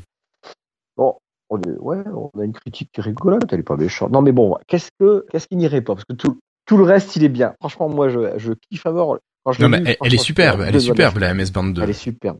Mais je vais essayer de trouver qu'est-ce qui va pas, qu'est-ce qu'on pourrait critiquer dessus. Oh Sur quoi Bah, elle pourrait s'améliorer plutôt? Présente-le comme ça. Alors, sur quoi elle pourrait s'améliorer? Euh, Dire que certains. Bon, cette vidéo, j'attends la 3, non. Alors, la, la 2, ça y est, c'est c'est le bon truc. Sur quoi elle pourrait s'améliorer? Puis après, je vais parler des. Non, d'abord, je vais commencer par les. Ouais, voilà. Sur quoi elle pourrait s'améliorer, c'est la conne- le bracelet, quand tu le connectes, je vais appeler ça le fermoir, je sais pas comment on peut dire ça. Ça, ça- ça s'appelle peut-être comme ça d'ailleurs. Il est un peu gros, un petit peu gros en épaisseur. Alors pourquoi je dis qu'il est un peu gros? Parce que finalement, on le met au-dessus. Euh, tu sais, euh, comme avant, hein, l'intérieur, c'est là où tu mets l'écran. Et Mhm. la plupart, elle est tellement belle que tu as envie de le mettre à l'extérieur et de montrer qu'il y a une bande 2 parce que l'écran, il est juste énorme. Il est juste énorme et trop beau. Ouais, mais il est pas fait pour en- ça. Bah ouais, mais euh, regarde bien les présentations Microsoft. la plupart, ils mettent. euh, Ils- ils le mettent dessus maintenant? D'accord. Pas beaucoup, mais en fait, tout dépend après de l'activité sportive. Oui, mais tu perds une faire. super fonctionnalité quand même là si tu fais ça. Laquelle? Et le, le fait de mettre en- veille l'écran. Euh, Ah Eh oui, la mise en veille automatique. cette petite remarque. Mais, mais c'est rien, voilà, tout ce que je te disais, c'est- pathétique par rapport à la qualité de la montre. Alors, l'intérieur, le, le, le software, le, le software, l'OS, n'a pas, n'a pas grandement changé, hein, c'est le même. Euh, il a juste été amélioré euh, au point de vue logiciel. Une des fonctions qui est juste intéressante, c'est par exemple le réveil. Alors, d'autres mondes, montres connectées type sportive, parce que la bande, elle, est un peu plus large que ça, l'utilisation finalement. Euh, on n'est pas obligé de faire du sport. c'est que voilà, tu peux la programmer pour qu'elle te réveille au bon moment le matin. Le, par exemple, comme je dirais tous les, vous, dites tout ça. Typiquement, voilà, tu te réveilles le matin, mets te réveilles le matin à 7 heures. Donc tu dis voilà, moi je veux me réveiller à 7 heures. Donc à partir de là, plus tard. 30 minutes avant, putain, ou putain. non, non, c'est voilà, au plus tard, 7 heures. Et bien 30 minutes avant, la bande elle va analyser euh, euh, ton sommeil et pour te dire voilà, ça y est, euh, ne te rendors pas, réveille-toi maintenant parce que tu es, tu es dans le bon cycle de, pour que je te réveille et elle te réveille. A priori, c'est juste génial. Tu te réveilles, mais t'es es bien, quoi. Euh, les, les échos que j'ai eus, voilà, t'es bien. Après, d'autres ici MVP, mais on est complètement décalé. C'est vrai qu'on on a du mal à récupérer. Tu parles, on a euh, 9 heures de Oui, décalage, c'est ouais. dur. Donc parfois, à 4, 5 heures du matin, tu es réveillé, tu restes dans ton lit, mais voilà, puis la montre, après, elle va te réveiller. Mais on peut pas vraiment, nous, avoir de, de retour là-dessus. Mais ça, c'est un point qui est juste génial. Et puis un autre point que j'avais trouvé sympa, comme tu l'as souligné, c'était le fait que quand tu retournes ton poignet, tu peux dire écoute, tu m'affiches l'heure que si je retourne mon poignet. Et du coup, effectivement, le, le- le retour sur la batterie, qui était quand même une critique sur le type de bande, mais attention, c'est pas juste une simple Fitbit finalement. Enfin, je dis pas une simple, ça ne fait pas que ça, quoi. C'est que euh, finalement, elle dure un peu plus de deux jours en réel. euh, plusieurs l'ont souligné d'accueils différents. J'ai été vraiment m'enseigner à, à, plusieurs tables euh, pendant le petit-déj parfois. Et puis voilà, donc si tu veux, ça c'est intéressant. Est-ce que voilà le fait que maintenant l'écran ne, ne, n'est plus ouvert constamment pour t'afficher l'heure, juste quand tu le regardes finalement, quand tu en as besoin, c'est peut-être une bonne consommation d'énergie en moins. Euh, écoute, j'avais, j'ai manqué, j'ai manqué de craquer, quoi, vraiment. Et là, je craquerai à la rentrée. Je pense que je vais la prendre sur YouTube. Dès que tu la trouves, ouais, en Europe. Elle vaut vraiment le coup. Alors après, euh, éventuellement, ouais, ouais, bah, j'aimerais bien qu'on en, qu'on en, fasse gagner pour nos petits. Peut-être, ça, ça sera à discuter. Euh, ça sera discuté entre écoute, nous. Ça. Ils vont mourir, ils vont mourir. Ça va être trop, trop bien, quoi. Enfin voilà, ça c'est la, la bande 2. Écoute, euh, pouf, elle est trop, trop, trop bien. Bah déjà, elle est très jolie. Ouais. Elle est très jolie. Ouais. Je vais mettre ça sur ma liste au Père Noël. C'est le premier truc que je me prends dans tout ce qui est sorti chez Microsoft en tout cas. Je, moi aussi, c'est le premier on, truc qui m'attire.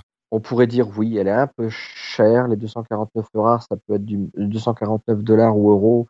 Euh, ça peut être un petit peu cher comme ça, mais écoute, euh, non, elle est, elle est, vraiment bien. Elle est Mmh. vraiment, vraiment bien. Alors en plus, l'écran, il est un peu plus grand. Par exemple, quand on lit actuellement un texto, on a euh, un titre et deux lignes et demie de texto, c'est-à-dire que la, la, troisième, la quatrième ligne en bas, elle est à moitié. Là, non, elle est pleine. C'est-à-dire qu'on a vraiment euh, dans le contenu trois lignes pleines du texte. Et après, le slide, il est juste, euh, voilà, comme ton téléphone. Hein. Vous prenez votre téléphone, ça slide pareil. Euh, si vous avez une bande 1, vous verrez que c'est pas tout à fait pareil, mais là, la bande 2, si.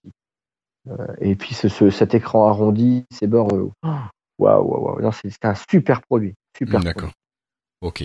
Euh, tu, tu, tu, dans le store, tu as pu voir euh, d'autres appareils, style 950, 950 XL Non, non, non, euh, pas sorti. J'ai pu voir euh, par contre des, des protos à des, des gars de chez Microsoft. Euh, bons produits. J'ai pas pu aller, aller dans le détail, j'ai juste touché comme ça deux trois secondes. Quoi.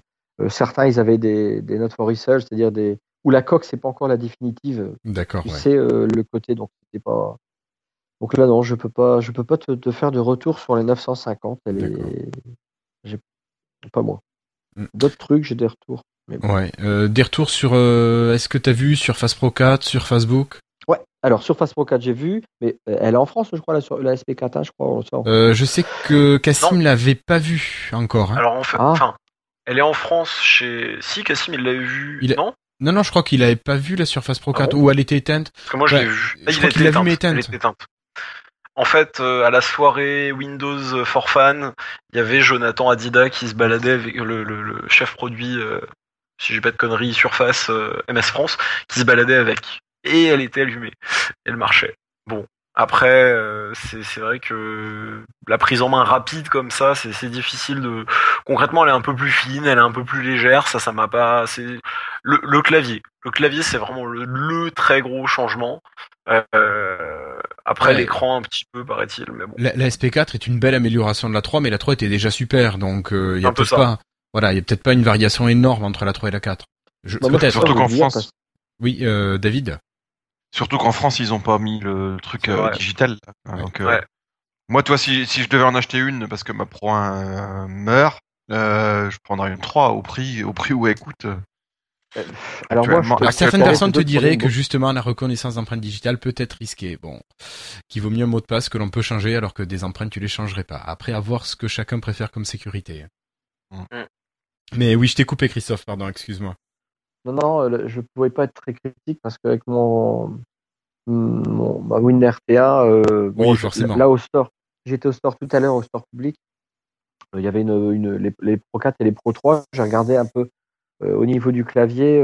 je veux dire, moi, bêtement, je te dirais, ouais, ouais, c'est mieux, en plus quoi. Parce que je peux pas être, je, je suis pas, une- je suis pas un utilisateur de, de ce type de produit.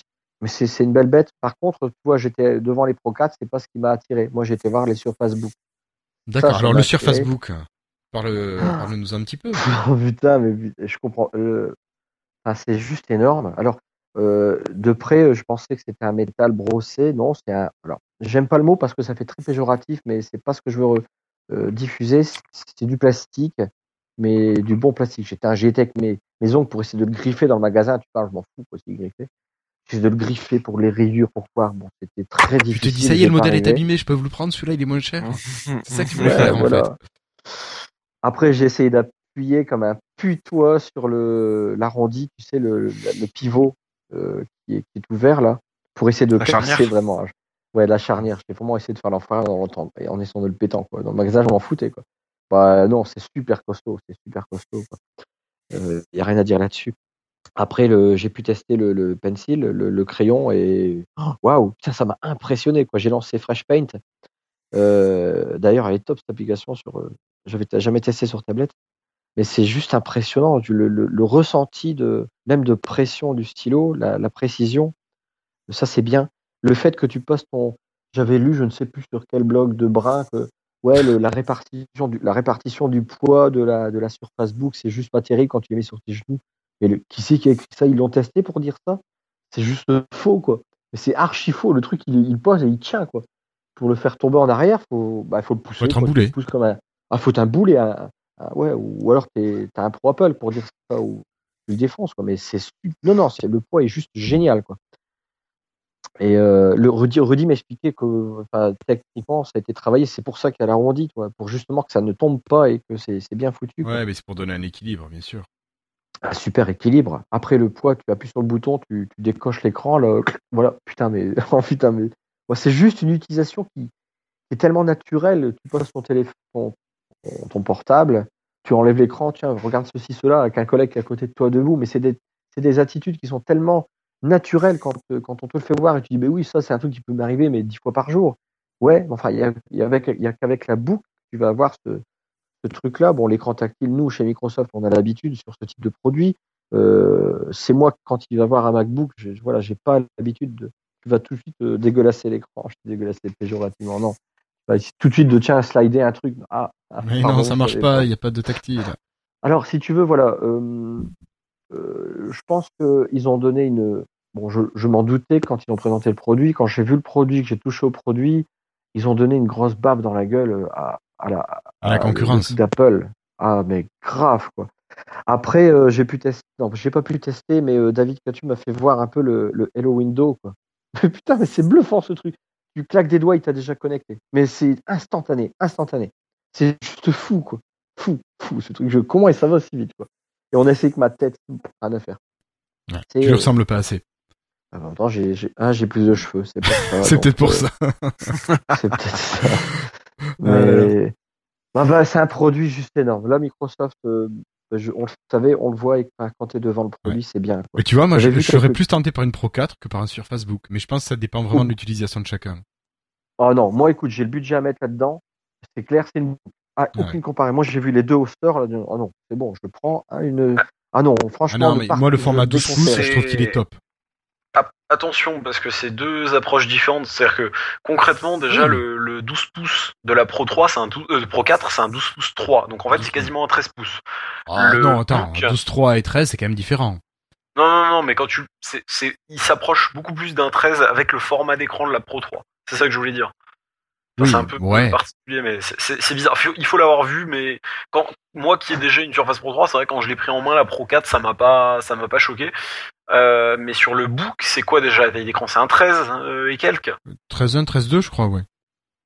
Ouais, donc le pareil, c'est plus un 14, enfin c'est presque un 14 sans être un vrai 14, enfin c'est un peu mais euh, c'est deux approches différentes. Concrètement, sur Facebook, c'est l'ultime ordinateur portable Hein, c'est le slogan. Et puis la Surface Pro 4, enfin Surface Pro 3, Pro 4, c'est la tablette qui remplace votre ordinateur. Dans l'eau, en fait, c'est il y a une logique où c'est un ordi détachable et il y a une logique où c'est une tablette qui s'attache à un clavier pour faire plus de trucs. Enfin, je sais pas si vous voyez ce que je veux dire. C'est un ordi qui remplace euh, la tablette ou la tablette qui remplace un ordi, quoi. C'est un peu ça. C'est un peu ça dans l'idée, en fait. C'est que c'est inversé.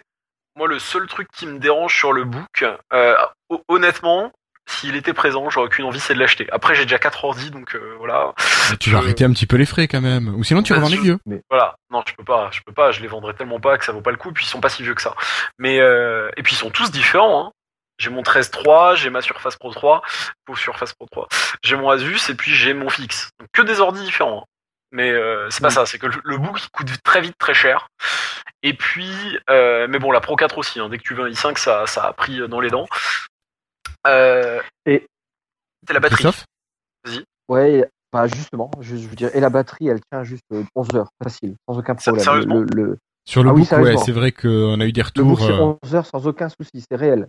Réel 11 heures, tu le fais sans, sans problème. Que Et la tablette, l'écran par lui-même, c'est 4 heures. Parce que c'est ça moi Bah, qui le- m'inquiète. 4 heures en tablette. 4 heures en tablette. Faut savoir, faut savoir que t'as la batterie, t'as une partie batterie dans l'écran et une partie Oui. batterie dans le clavier. Oui. Et tu as plus de partie, partie batterie dans, le clavier que dans l'écran. Ça je sais. Mais comme moi j'utilise beaucoup ma SP3, dé- enfin ma SP3 j'aime bien la détacher, rattacher, détacher, rattacher. C'est comme mon yoga, j'ai beaucoup tendance à le plier, redéplier. Euh, question débile. Est-ce que ça recharge Hein l'écran au fur et à mesure exactement Est-ce que ça, ça le fait ça? Ou alors est-ce qu'il faut que tu prennes ton chargeur? Ah ça, je pense qu'il faudra demander à un possesseur. Parce que j'ai vu que les journalistes américains qui testaient le book, ils se baladaient avec deux chargeurs et en fait ils en branchaient un sur l'écran et un sur le clavier. Donc ça fait bizarre comme euh, c'est juste ça qui me. Mais euh, ouais, je le, je le verrais tellement en remplacement d'un autre ordi. Enfin, même si malgré tout il faut garder quand même des. Enfin, dans le sens où comme on disait tout à l'heure, ça reste du processeur encore U à l'intérieur. C'est pas du, c'est pas du, c'est pas du, c'est pas les grosses séries, euh, les HQ, les trucs comme ça. Donc euh, c'est pas le max de puissance que tu peux avoir sur un portable. Euh, après c'est vrai que le putain l'appareil a l'air tellement sexy et tout. T'as une date d'arrivée en France? 2016, je crois. Ouais mais C'est c'est vaste, 2016. c'est vaste 2016. Ok. Euh, Christophe, euh, t'as vu d'autres matériels? Ou d'autres retours? Euh, Les Lumia. oui, après. Non, non, non, pas les Lumia. euh, HoloLens. Ouais. Ah oui. Euh, et puis voilà, quoi. Donc, HoloLens, euh, on a eu la, la chance en fait d'avoir une invitation par, euh, par la team de HoloLens pour euh, pouvoir le tester. Donc euh, Et vous avez été était 1900 convoqués. à passer? Non, non, non, il y avait que notre expertise. euh, il y avait l'expertise Windows Dev et euh, bien évidemment, enfin, bien évidemment, enfin, moi ça me paraissait logique, mais ça a été en- de manière secondaire au départ. Mais après ils ont eu l'invitation. Euh, l'expertise Kinect. D'accord. Qui de toute façon euh, c'est super intéressant cette expertise. Euh, et j'ai un super contact qui est Vincent Guigoul, je crois Vincent, je suis sur le prénom. Euh, Guigui, pardon. Et éventuellement, il pourra venir nous, nous parler. Ça vous dit, c'est génial, c'est tout ce Mhm. qui est capteur, environnement. Forcément, c'est moi, c'est très proche de l'HoloLens. Et euh, ils ont pu aussi euh, voir, donc on était peut-être pas une 80 100 quand même à pouvoir aller, ouais, tester ouais. le produit. Ouais, donc bien sûr c'est sans caméra, sans machin. Alors ça j'ai pas compris pourquoi. Euh, une personne me l'a expliqué, mais j'ai oublié quoi. Euh, Parce qu'ils veulent pas encore communiquer sur le produit, donc je parce que bon, on connaît toutes ces sorties, voilà, on sait comment ça marche entre guillemets, euh, mais toujours pas de photos parce que moi j'aurais été, j'aurais aimé. Écoute, voilà, ils maîtrisent la communication au maximum. Voilà, ils veulent vraiment maîtriser tant qu'il y a le, le, le service marketing travaille toujours sur comment ils vont communiquer pour, dès l'an prochain. Oui, non, non, enfin, non, quand je dis marketing, oui, non, c'est pas le côté. Oui, Parce que on- service on marketing, on Microsoft, est- enfin, on non, va en on reparler tout à l'heure, mais Ouais, on s'est compris, pardon. Mais là, je pensais, euh, ça peut-être un autre nom, alors le, le service de. Moi, je sais pas. ouais, enfin, je, vois, je sais là, de qui je parle, de- je vais pas je vais taire son nom, mais euh, quelqu'un de très bien. Mais c'était pas la, la- voilà, le marketing. euh, ouais, c'est comme sur Facebook, euh, Office, la, la folle dingue. Enfin, bref, c'était pas à ce niveau-là que je voyais ça. Mais c'est comment communiquer sur le produit, pas après faire la pub. hum, hum, d'accord, d'accord, d'accord. Alors en fait, bon voilà, on arrivé et puis on est dans une salle ultra moderne, enfin ultra moderne, ultra euh, impressionnante avec des spots par zone et tout, des, des, des chaises aux quatre coins. On était répartis en quatre équipes de quatre personnes. Euh, au milieu, une sorte de podium avec un mec, une sorte de, contrôle, je dirais, qui nous parle un peu, voilà, il explique un petit peu le truc, euh, très très bref, et puis il nous dit voilà, vous allez apprendre des gestes pour faire, donc vous fermez le poing, levez le- l'index, et puis maintenant vous baissez l'index en une fois. Ok, là vous venez de faire un clic. Vous présentez ça devant à peu près, vous levez un peu la main. Il nous explique différentes choses. Vous voulez revenir au menu initial, bah, vous mettez votre, vos quatre doigts joints, vous euh, paume vers le haut, et puis vous ouvrez comme si vous éclatiez vos doigts. Ça, ça veut dire je veux revenir vers le menu. Il nous explique tout ça, le, fonctionnement au niveau euh, gestuel. Euh, et ensuite, comment le mettre sur la tête. Donc, en fait, on a deux arceaux. Vous voyez le vaisseau des Ori dans, dans Stargate. Euh, bah, c'est vraiment ça. hein. Et en fait, il y a un arceau euh, qui va pouvoir serrer au niveau de ta tête, si tu as des lunettes ou pas, avec la petite molette derrière. Euh, il explique un peu les différents capteurs qui sont présents. Et puis, euh, bon, après, on, on prend le lens qui est devant nous. et puis, euh, bah, en fait, la difficulté que j'ai eue, c'était d'ajuster euh, vraiment la vision. Alors, oui, euh, comme vous voyez, c'est que l'écran est un peu plus petit que la méga caméra externe qui nous permet de voir ce que faisait visualiser le, le, le speaker euh, lors des events. Euh, maintenant, j'ai pas mis assez de temps. A priori, tu peux voir l'écartement de tes yeux, tout ça. Nous, on n'a pas été chipoté à ça. Et puis une fois que bah, tu l'as mis, donc tu as un menu. Moi, j'avais un menu, euh, on, testait une sorte d'application euh, où tu as des objets sur une table, des objets euh, géométriques, et puis tu pouvais les, bouger, les faire tomber. euh. Alors c'est marrant, c'est que ça, la visée de tes yeux, c'est là où je regardais, c'est là où mon pointeur est. Tu sans avoir à bouger quelque chose, c'est assez, assez bluffant cette partie-là. Et dès que j'avais mis le casque, au départ, je me dit, tiens, il y a le menu qui est là. Je voyais une sorte de fenêtre, comme si c'était une fenêtre de Windows Phone, avec des, des tiles à l'intérieur, des Ouais. tuiles, où je voyais. euh, ah, Là, je sais pas si je peux le dire, en fait, tant pis. Bon, tu- bon, je poserai David. à- Putain, j'ai un truc, je sais pas si je peux le dire, ce que je voyais comme tuile. Bon, tant pis, j'ai pu voir à l'intérieur un navigateur, et puis je pouvais lancer YouTube et mettre une vidéo dans un coin, ou avoir une photo dans un autre endroit de, de ton environnement spatial. Euh, après, euh, enfin, c'était un truc. T'étais dans un Windows en fait, et t'avais un menu, un menu à la Windows Phone. Et en fait, on pouvait cliquer dessus, aller dans le site. Vraiment. Après, tu sais, on- est, on est des geeks, quoi. On va dans le menu, on veut regarder ailleurs, on veut cliquer là. Bah oui. Euh, bon, j'avoue- que j'ai un peu bloqué une fois un HoloLens, qui m'en a donné un autre. Mais euh, Casse bah, tout, Christophe. que au, au niveau software, bon, il y a encore des ajustements, c'est normal. hein, On a eu la chance d'utiliser un prototype 2, nous, que j'ai su. Je, bon, je pense pas qu'il y ait de secret là-dessus, quoi. Rien. Donc, on nous a dit qu'on pouvait communiquer après ce qu'on a vu. hein. Donc euh, voilà, je sais que j'ai des choses que je peux dire, mais ils nous ont pas dit ce qu'on ne pouvait pas dire. Ça, c'est Donc pas si on nous a dit qu'on pouvait communiquer, c'est qu'on communique. Ouais, donc là, je suis un peu embêté. euh. Mais euh, alors, l'effet, c'est ça. euh, ce que nous avait dit quelqu'un une fois, un invité, c'est qu'effectivement, si je mets un objet entre moi et toi, C'était je te vois Valentin, pas. je crois. Ouais, je te vois pas et ça c'est vraiment génial quoi. C'est, euh, il est opaque, l'objet est opaque et oh, c'est fou. Et après on a vraiment l'air de bébête quand on tourne autour, tu peux exploser le sol, tu vois des sortes de montagnes en dessous et puis toi t'es au-dessus. Alors à un moment donné j'ai baissé les yeux et non, c'est-à-dire que ah bah oui, je, mon écran ne va pas si bas que ça. Donc c'est la tête que je devais baisser, tu sais à ce moment-là pour euh, pour mieux visualiser euh, l'objet. Oui, oui. Après, je mets. Voilà, on a vécu vraiment une expérience juste gigantesque. Là, c'est bon, on peut- on peut remercier l'équipe de l'équipe de, De Lowlands. la team de Lowlands parce que oh, c'est un cadeau. Ils ont passé deux jours à faire passer tout le monde. Quoi. Euh, je plains en fait certains Microsoft qui, n'ont pas pu, qui n'ont pas pu l'utiliser. On l'a passé avant eux. Oh, c'est méchant. C'est ballot. Et c'est vrai, bon, après, c'est ballot. Il y avait, euh, au départ, j'ai su qu'on ils avaient essayé de nous proposer euh, ce qu'on appelle la, la HoloLens Academy, c'est-à-dire que c'est quatre heures avec le produit et tu, et tu, tu, tu joues un petit peu avec du code pour toi-même essayer de, de coder sur l'HoloLens. Mais bon, là, on n'a pas pu parce qu'effectivement, le, bon, il y a tellement de choses à faire quand on est au Summit. On a quand même des journées vachement chargées de, de 8h à, à 18h le soir et bon, il y a, il y a du monde et c'est dommage qu'ils ont essayé puis après ils ont dit que non, ça passera jamais, on n'y arrivera pas. Et là, ça aurait été très intéressant, on aurait pu toucher en fait au, au dev, au côté développement. ouais, au cœur de.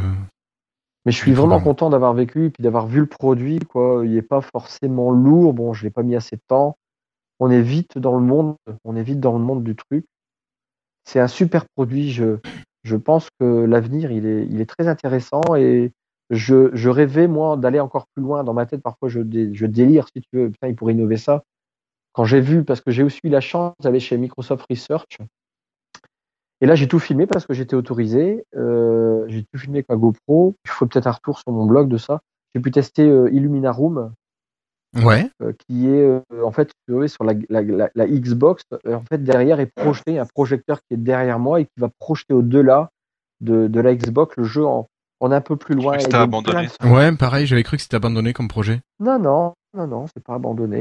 Et, euh, et c'est, on a, voilà, tu as plein de façons de projeter ce que tu veux à un moment donné. Bon, on était dans une salle dédiée à, à, à la présentation, on teste pour ça. Et type salle Ikea où tu as le meuble bas, euh, des meubles à droite, à gauche avec des livres. Et évidemment, ils étaient même capables de projeter. Tu avais l'impression que j'avais des meubles en, en, en Minecraft, quoi. D'accord. Je sais pas comment, la puissance du, du truc. Ouais, mais t'as une caméra qui doit filmer et calculer, et puis ensuite t'as le, Ah oui. le projecteur qui, En ça. qui envoie en fonction. Ouais. Exactement. Donc, si tu veux, c'est pas très, euh, c'est pas trop possible de le vendre à l'heure actuelle dans cet état-là. Euh, monsieur, madame n'arriveront pas à installer ça, puis ça pourrait coûter cher de toute façon. Il y a un ordinateur derrière qui va gérer tout ça. Il y a du matériel. Il n'y a pas que le projecteur. Il y a la, il y a la Kinect qui regarde la Kinect. J'ai l'impression en fait. Mais voilà, ça c'était intéressant. Après, on a vu un système de plusieurs Kinect qui était intéressant aussi entre parenthèses. C'est qu'on était dans les locaux de research. Toi, ton œil, il s'est un peu partout. Euh, tu sais voir ce qu'ils font, tout ça. Puis tu vois, c'est une sorte d'atelier. Tu sais, c'est un peu fou. Quoi. ils ont tout ce qu'ils veulent pour fabriquer plein de trucs. J'ai vu des trucs, parfois tu te dis, qu'est-ce qu'ils vont faire là? Tu, sais, tu te dis, euh, waouh, Enfin, moi, c'est le côté qui m'a un peu aussi euh, amusé et que j'ai aimé. Et euh, puis voilà, puis tu rencontres aussi ces, ces gens-là de, chez- de chez Research. quoi.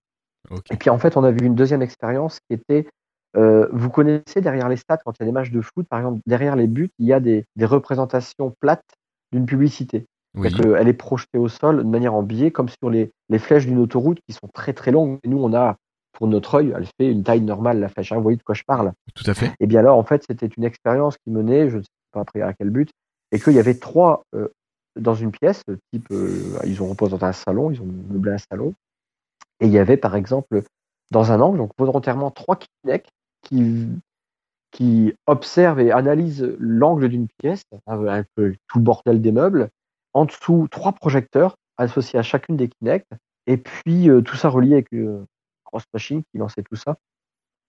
Ça analyse, ça balaye tout ça, et en fait tu te mets devant.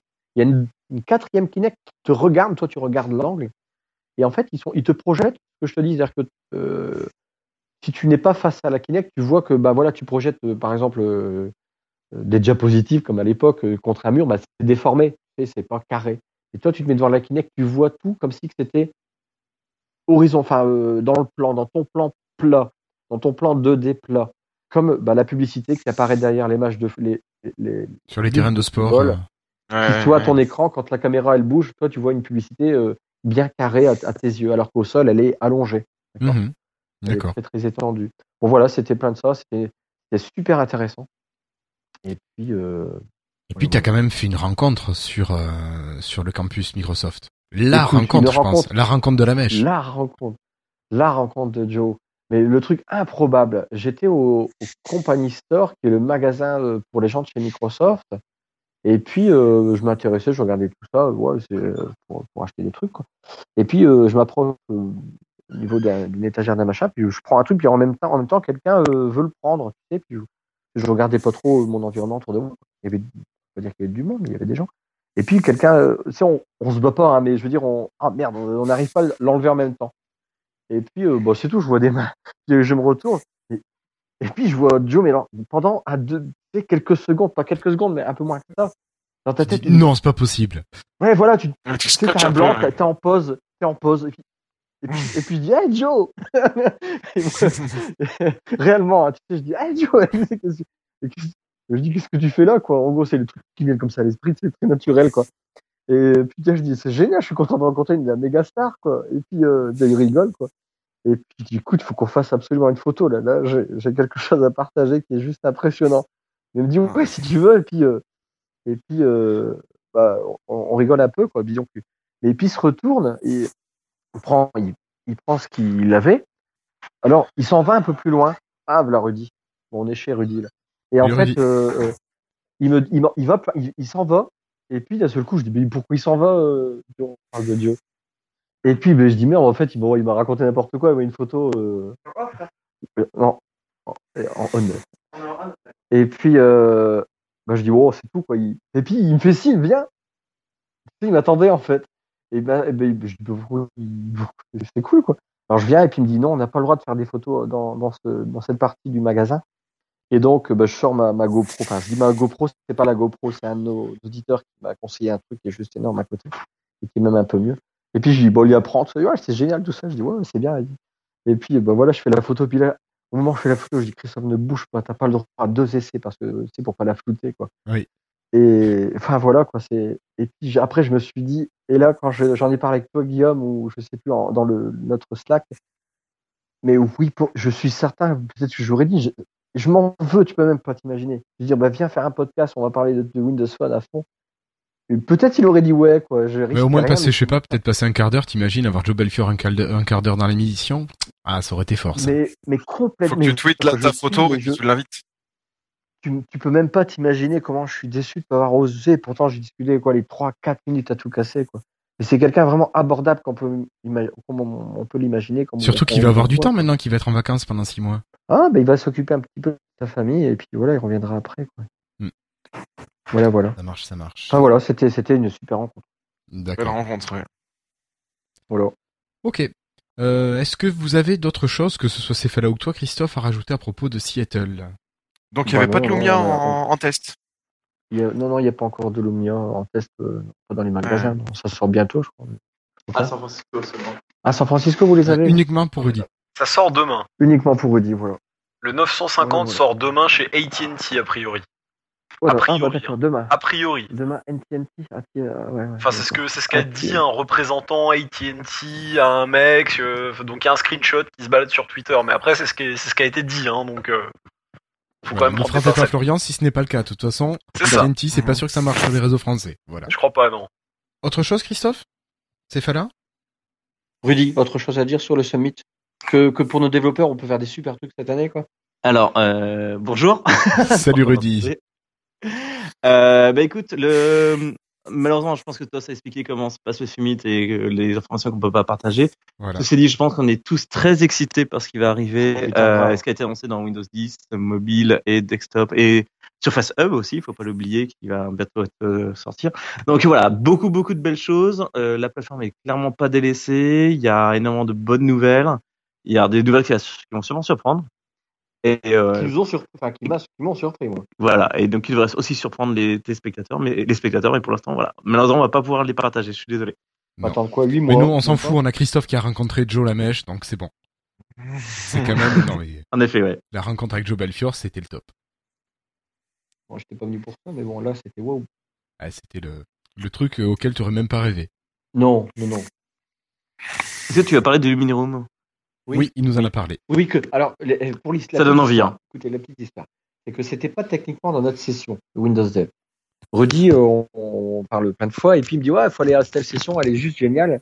Et donc, euh, bah, c'est tout. euh, C'est même toi qui m'as inscrit en plus, Rudy. hein. Et puis, euh, euh, bah, j'y vais. Bon, je pars un peu de la session, un quart d'heure avant la session à laquelle nous étions, pour euh, un peu comme ça, quoi, un peu prendre l'air. Et puis, euh, je vais à l'endroit euh, du point de rencontre, et puis je rencontre les gars de chez Kinect, euh, les, les MVP Kinect, euh, Vincent Guy, Guy de nom, on va le reciter une deuxième fois, qui viendra à FNL, je pense. Euh, oui, c'est sûr, il m'a dit. Et puis, euh, il me dit, euh, bah non, qu'est-ce que tu fais là? Bah, Je dis, bah, on a pu s'inscrire. Ah bon, mais en fait, il a su qu'après, qu'on- techniquement, ils, sont gourés dans le planning, on n'aurait pas pu nous coucher pour y participer à ça. Et puis, il me dit, bah écoute, viens, on prenne le bus pour aller à un autre endroit, c'était juste un point de rencontre. Et puis là, j'envoie un truc à Rudy qui n'a pas été réactif. Il dit, ah putain, faut vite que au bâtiment 99 et tout. Puis, euh, bah, à 5 minutes près, du coup, ils n'ont pas pu leur. Rudy, tous les autres MVP de, de mon expertise, bah, il n'y a que moi. Donc en fait, euh, merci Rudy. Quoi. Ouais, non, mais on, on, on va régler ça tout seul. On est un peu jaloux de notre côté, c'est vrai. Ouais, Joe, le research, euh, voir la bande 2, voir la sur Facebook et tout. HoloLens. Holo- euh, ouais, HoloLens, ouais, j'en ai pas tout à l'heure. C'était un bon summit. Puis, eh, les annonces. hein. Ouais, non, mais c'est bon, faut arrêter de nous faire du teasing comme ça sans, sans rien vouloir nous dire. Bah, euh, là, au, ni- au niveau dev, euh, écoute, là, ça ça m'a reboosté un peu. Là, j'ai envie, quoi, parce que là, ça manque un petit peu. Il y a tout. Bon, faut, bon, j'attendais. quoi. Mais j'ai bien fait, enfin, j'ai pas que j'ai bien fait d'attendre, mais là, euh, si on communautairement en France, euh, disait Rudy, en discuter, on va essayer de relancer des, enfin, il va essayer de relancer des trucs. Il y a moyen de refaire euh, l'année 2012 qui était euh, juste géniale pour 2016, quoi. Ok. Bon, bah, on va peut-être Voilà, fermer bah, le, le dossier Le Seattle. Je pense qu'on va devoir vous libérer quand même, Christophe, parce que là, il doit être. Ouais, euh, voilà. Nous, on il va vraiment l'heure de manger quand même. euh, passez une bonne nuit, les cocos. Et puis, bah, Merci. Ok, ben merci Christophe, merci Rudy, merci à Céphala. On vous dit Salut à très Salut les bientôt. garçons. Salut, salut, ouais, ça marche, on prend l'avion demain. Salut Allez, tout le monde, à plus. Bon retour. Salut, merci beaucoup. Salut. Allez, ciao. Donc messieurs, il nous reste David, Patrick et Florian. Je vous propose de continuer tout de suite avec les news et rumeurs.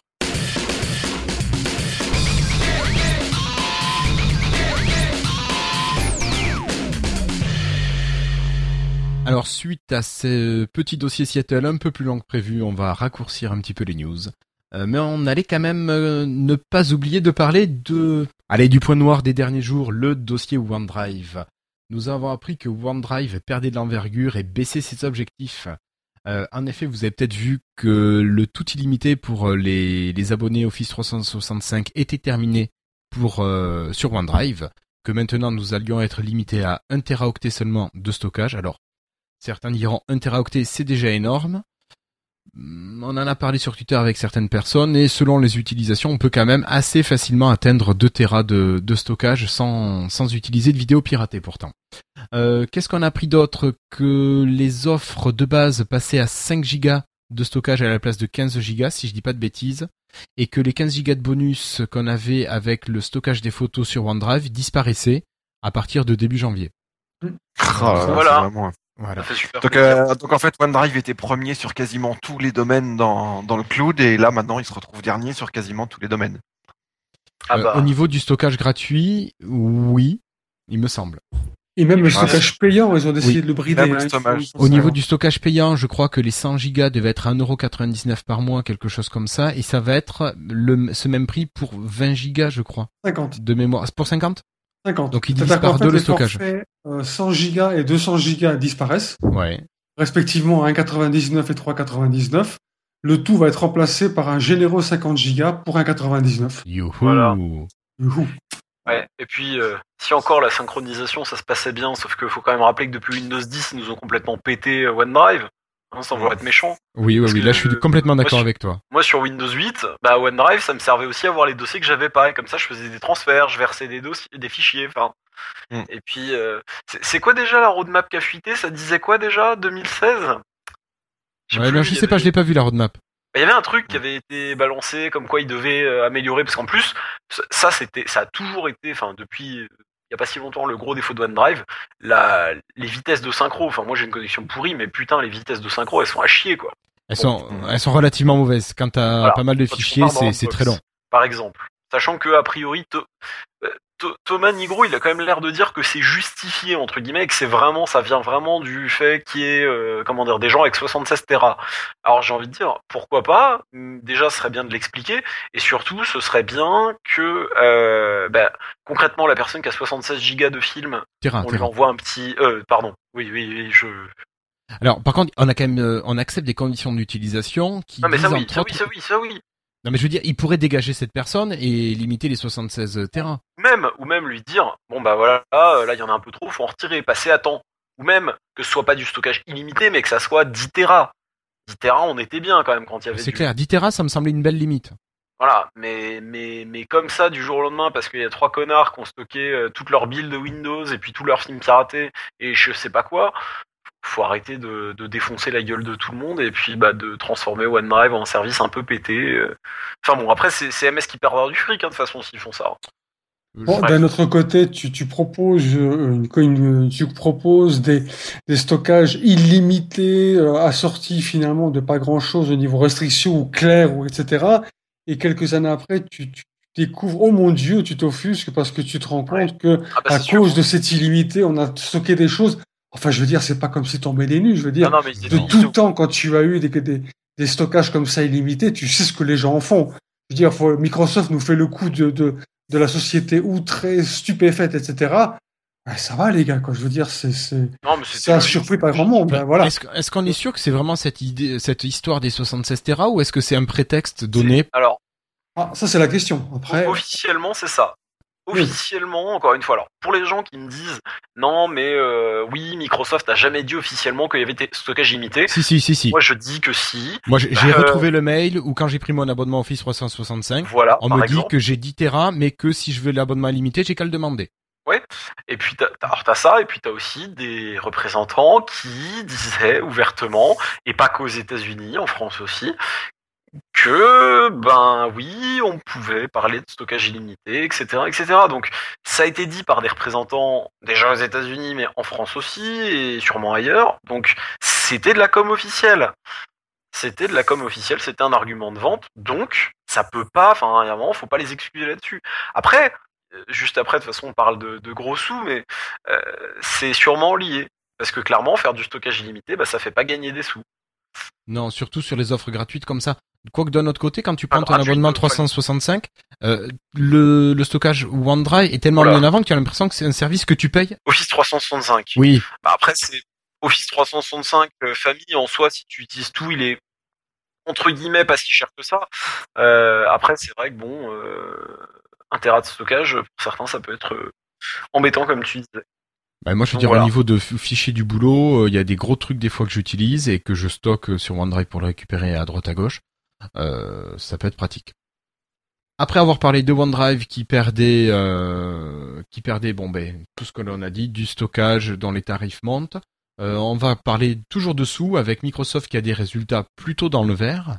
Est-ce que quelqu'un veut en parler parmi vous? En, Oui. gros, en gros, contrairement au, au trimestre et année précédente, on a Microsoft qui annonce euh, non euh, plus 6 comme avant, mais trois catégories financières. Alors, on peut perdre d'ailleurs en lisibilité pour certains chiffres, et c'est d'ailleurs ce que disent certains analystes financiers. D'accord? En ce qui nous concerne, on peut observer à période égale une baisse de 3 milliards de dollars de chiffre d'affaires, donc euh, 23,2 millions, euh, on passe à 20,4. Par contre, le bénéfice, lui, ne baisse pas, euh, ne baisse que de 100 millions de dollars. Donc, c'est-à-dire que euh, 4,6 millions, alors Milliards, maintenant, milliards. Euh, milliards, pardon, excuse-moi. Alors qu'on est maintenant à 4, euh, 4 milliards et demi, excusez-moi. Ouais, ce qui fait qu'au niveau des, des bénéfices, c'est quand même pas mal. hein. C'est quand même pas mal. Je veux dire, finalement, la perte, elle est quand même limitée à ce niveau-là. Oui. Et puis après, si on regarde donc ces trois branches, on y trouve dans la première Productivity, un business process, euh, avec une baisse à peu près de 3% du chiffre d'affaires avec 6,3 milliards. Ouais. Ensuite, la deuxième catégorie, on a euh, le cloud intelligent, Intelligent Cloud, euh, qui voit, lui, son chiffre d'affaires augmenter de 8%, à peu près à 5,9 milliards. Et enfin, on a la troisième branche, euh, qui est la, la personal computing, c'est-à-dire l'informatique personnelle, qui affiche quand même une importante baisse, puisqu'elle elle titre à 17%, avec 9,4 milliards de chiffre d'affaires. Alors maintenant, si on part un petit peu à la recherche des détails, il y en a, on voit comme des avancées et d'autres des reculs. Pour ce qui est de la partie négative, on a la branche téléphonie, quelle surprise, qui baisse à peu près de 54%, On se demande notamment pourquoi. bien sûr à cause de la vente des Lumia et du manque de nouveautés qu'on a eu ces dernières années. On part d'une perte d'à peu près 1000 emplois qui, font, qui sont la conséquence un petit peu de ces résultats. Autre mauvaise surprise, bon, ben, la division Surface euh, qui perd 230 euh, milliards, Millions. ou millions, millions pardon, de chiffre d'affaires, 672 millions contre 9087, Euh, 9 non, milliards neuf- 87 millions. 987 millions de dollars. Et les chiffres, des fois, tu dis, ça, ça donne le tournis. Oui, Euh, oui, oui. Alors, on peut se demander pourquoi. Est-ce que c'est un renouvellement tardif de la service de, de la Surface Pro, Surface Pro 3 ou peut-être euh, ces mêmes tablettes qui n'ont pas trouvé preneur au niveau de la Surface 3 normale? Enfin, je sais pas, ils communiquent pas vraiment là-dessus, Microsoft. hein. on sait pas, on sait pas vraiment. Après, c'est vrai que la Surface Pro Oh. 3 4 est arrivée plus tard, donc euh, le renouvellement euh, par an n'a pas pu se faire là-dessus. La Surface 3 tout court en soi, elle s'est quand même, je pense, assez peu vendue. Donc euh, voilà. En Europe, en tout cas. Ouais, oui, alors après aux États-Unis, je n'en sais rien. Je, je ne peux pas. J'ai pas des oreilles partout, donc euh, voilà. Après, maintenant, on passe à la Xbox. Alors, euh, bon, c'est encore de nouveau une baisse, hein. merci Sony.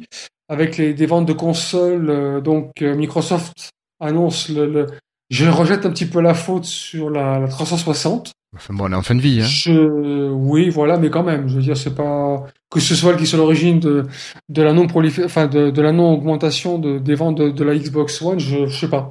Je suis pas persuadé que ce soit vraiment la, la seule fautive. Mm, mm. Donc le, le Xbox Live, lui, il montre une, hausse dans son chiffre d'affaires de 28%. Et donc globalement, globalement, on considère que le secteur du jeu vidéo chez Microsoft a l'air de croître d'à peu près 6%. Ouais. Donc, Donc ça marche plutôt pas mal quand même. moi, je plutôt pas mal. Je dis, pour, euh, pour, euh, quand on voit la concurrence à côté, c'est quand même pas si mal que ça. Alors après, on a la branche Windows, donc qui montre une petite baisse de 6%. Bon, rien d'étonnant dans une période plutôt morose pour le marché du PC. hein, ça, je pense que c'est un petit peu général.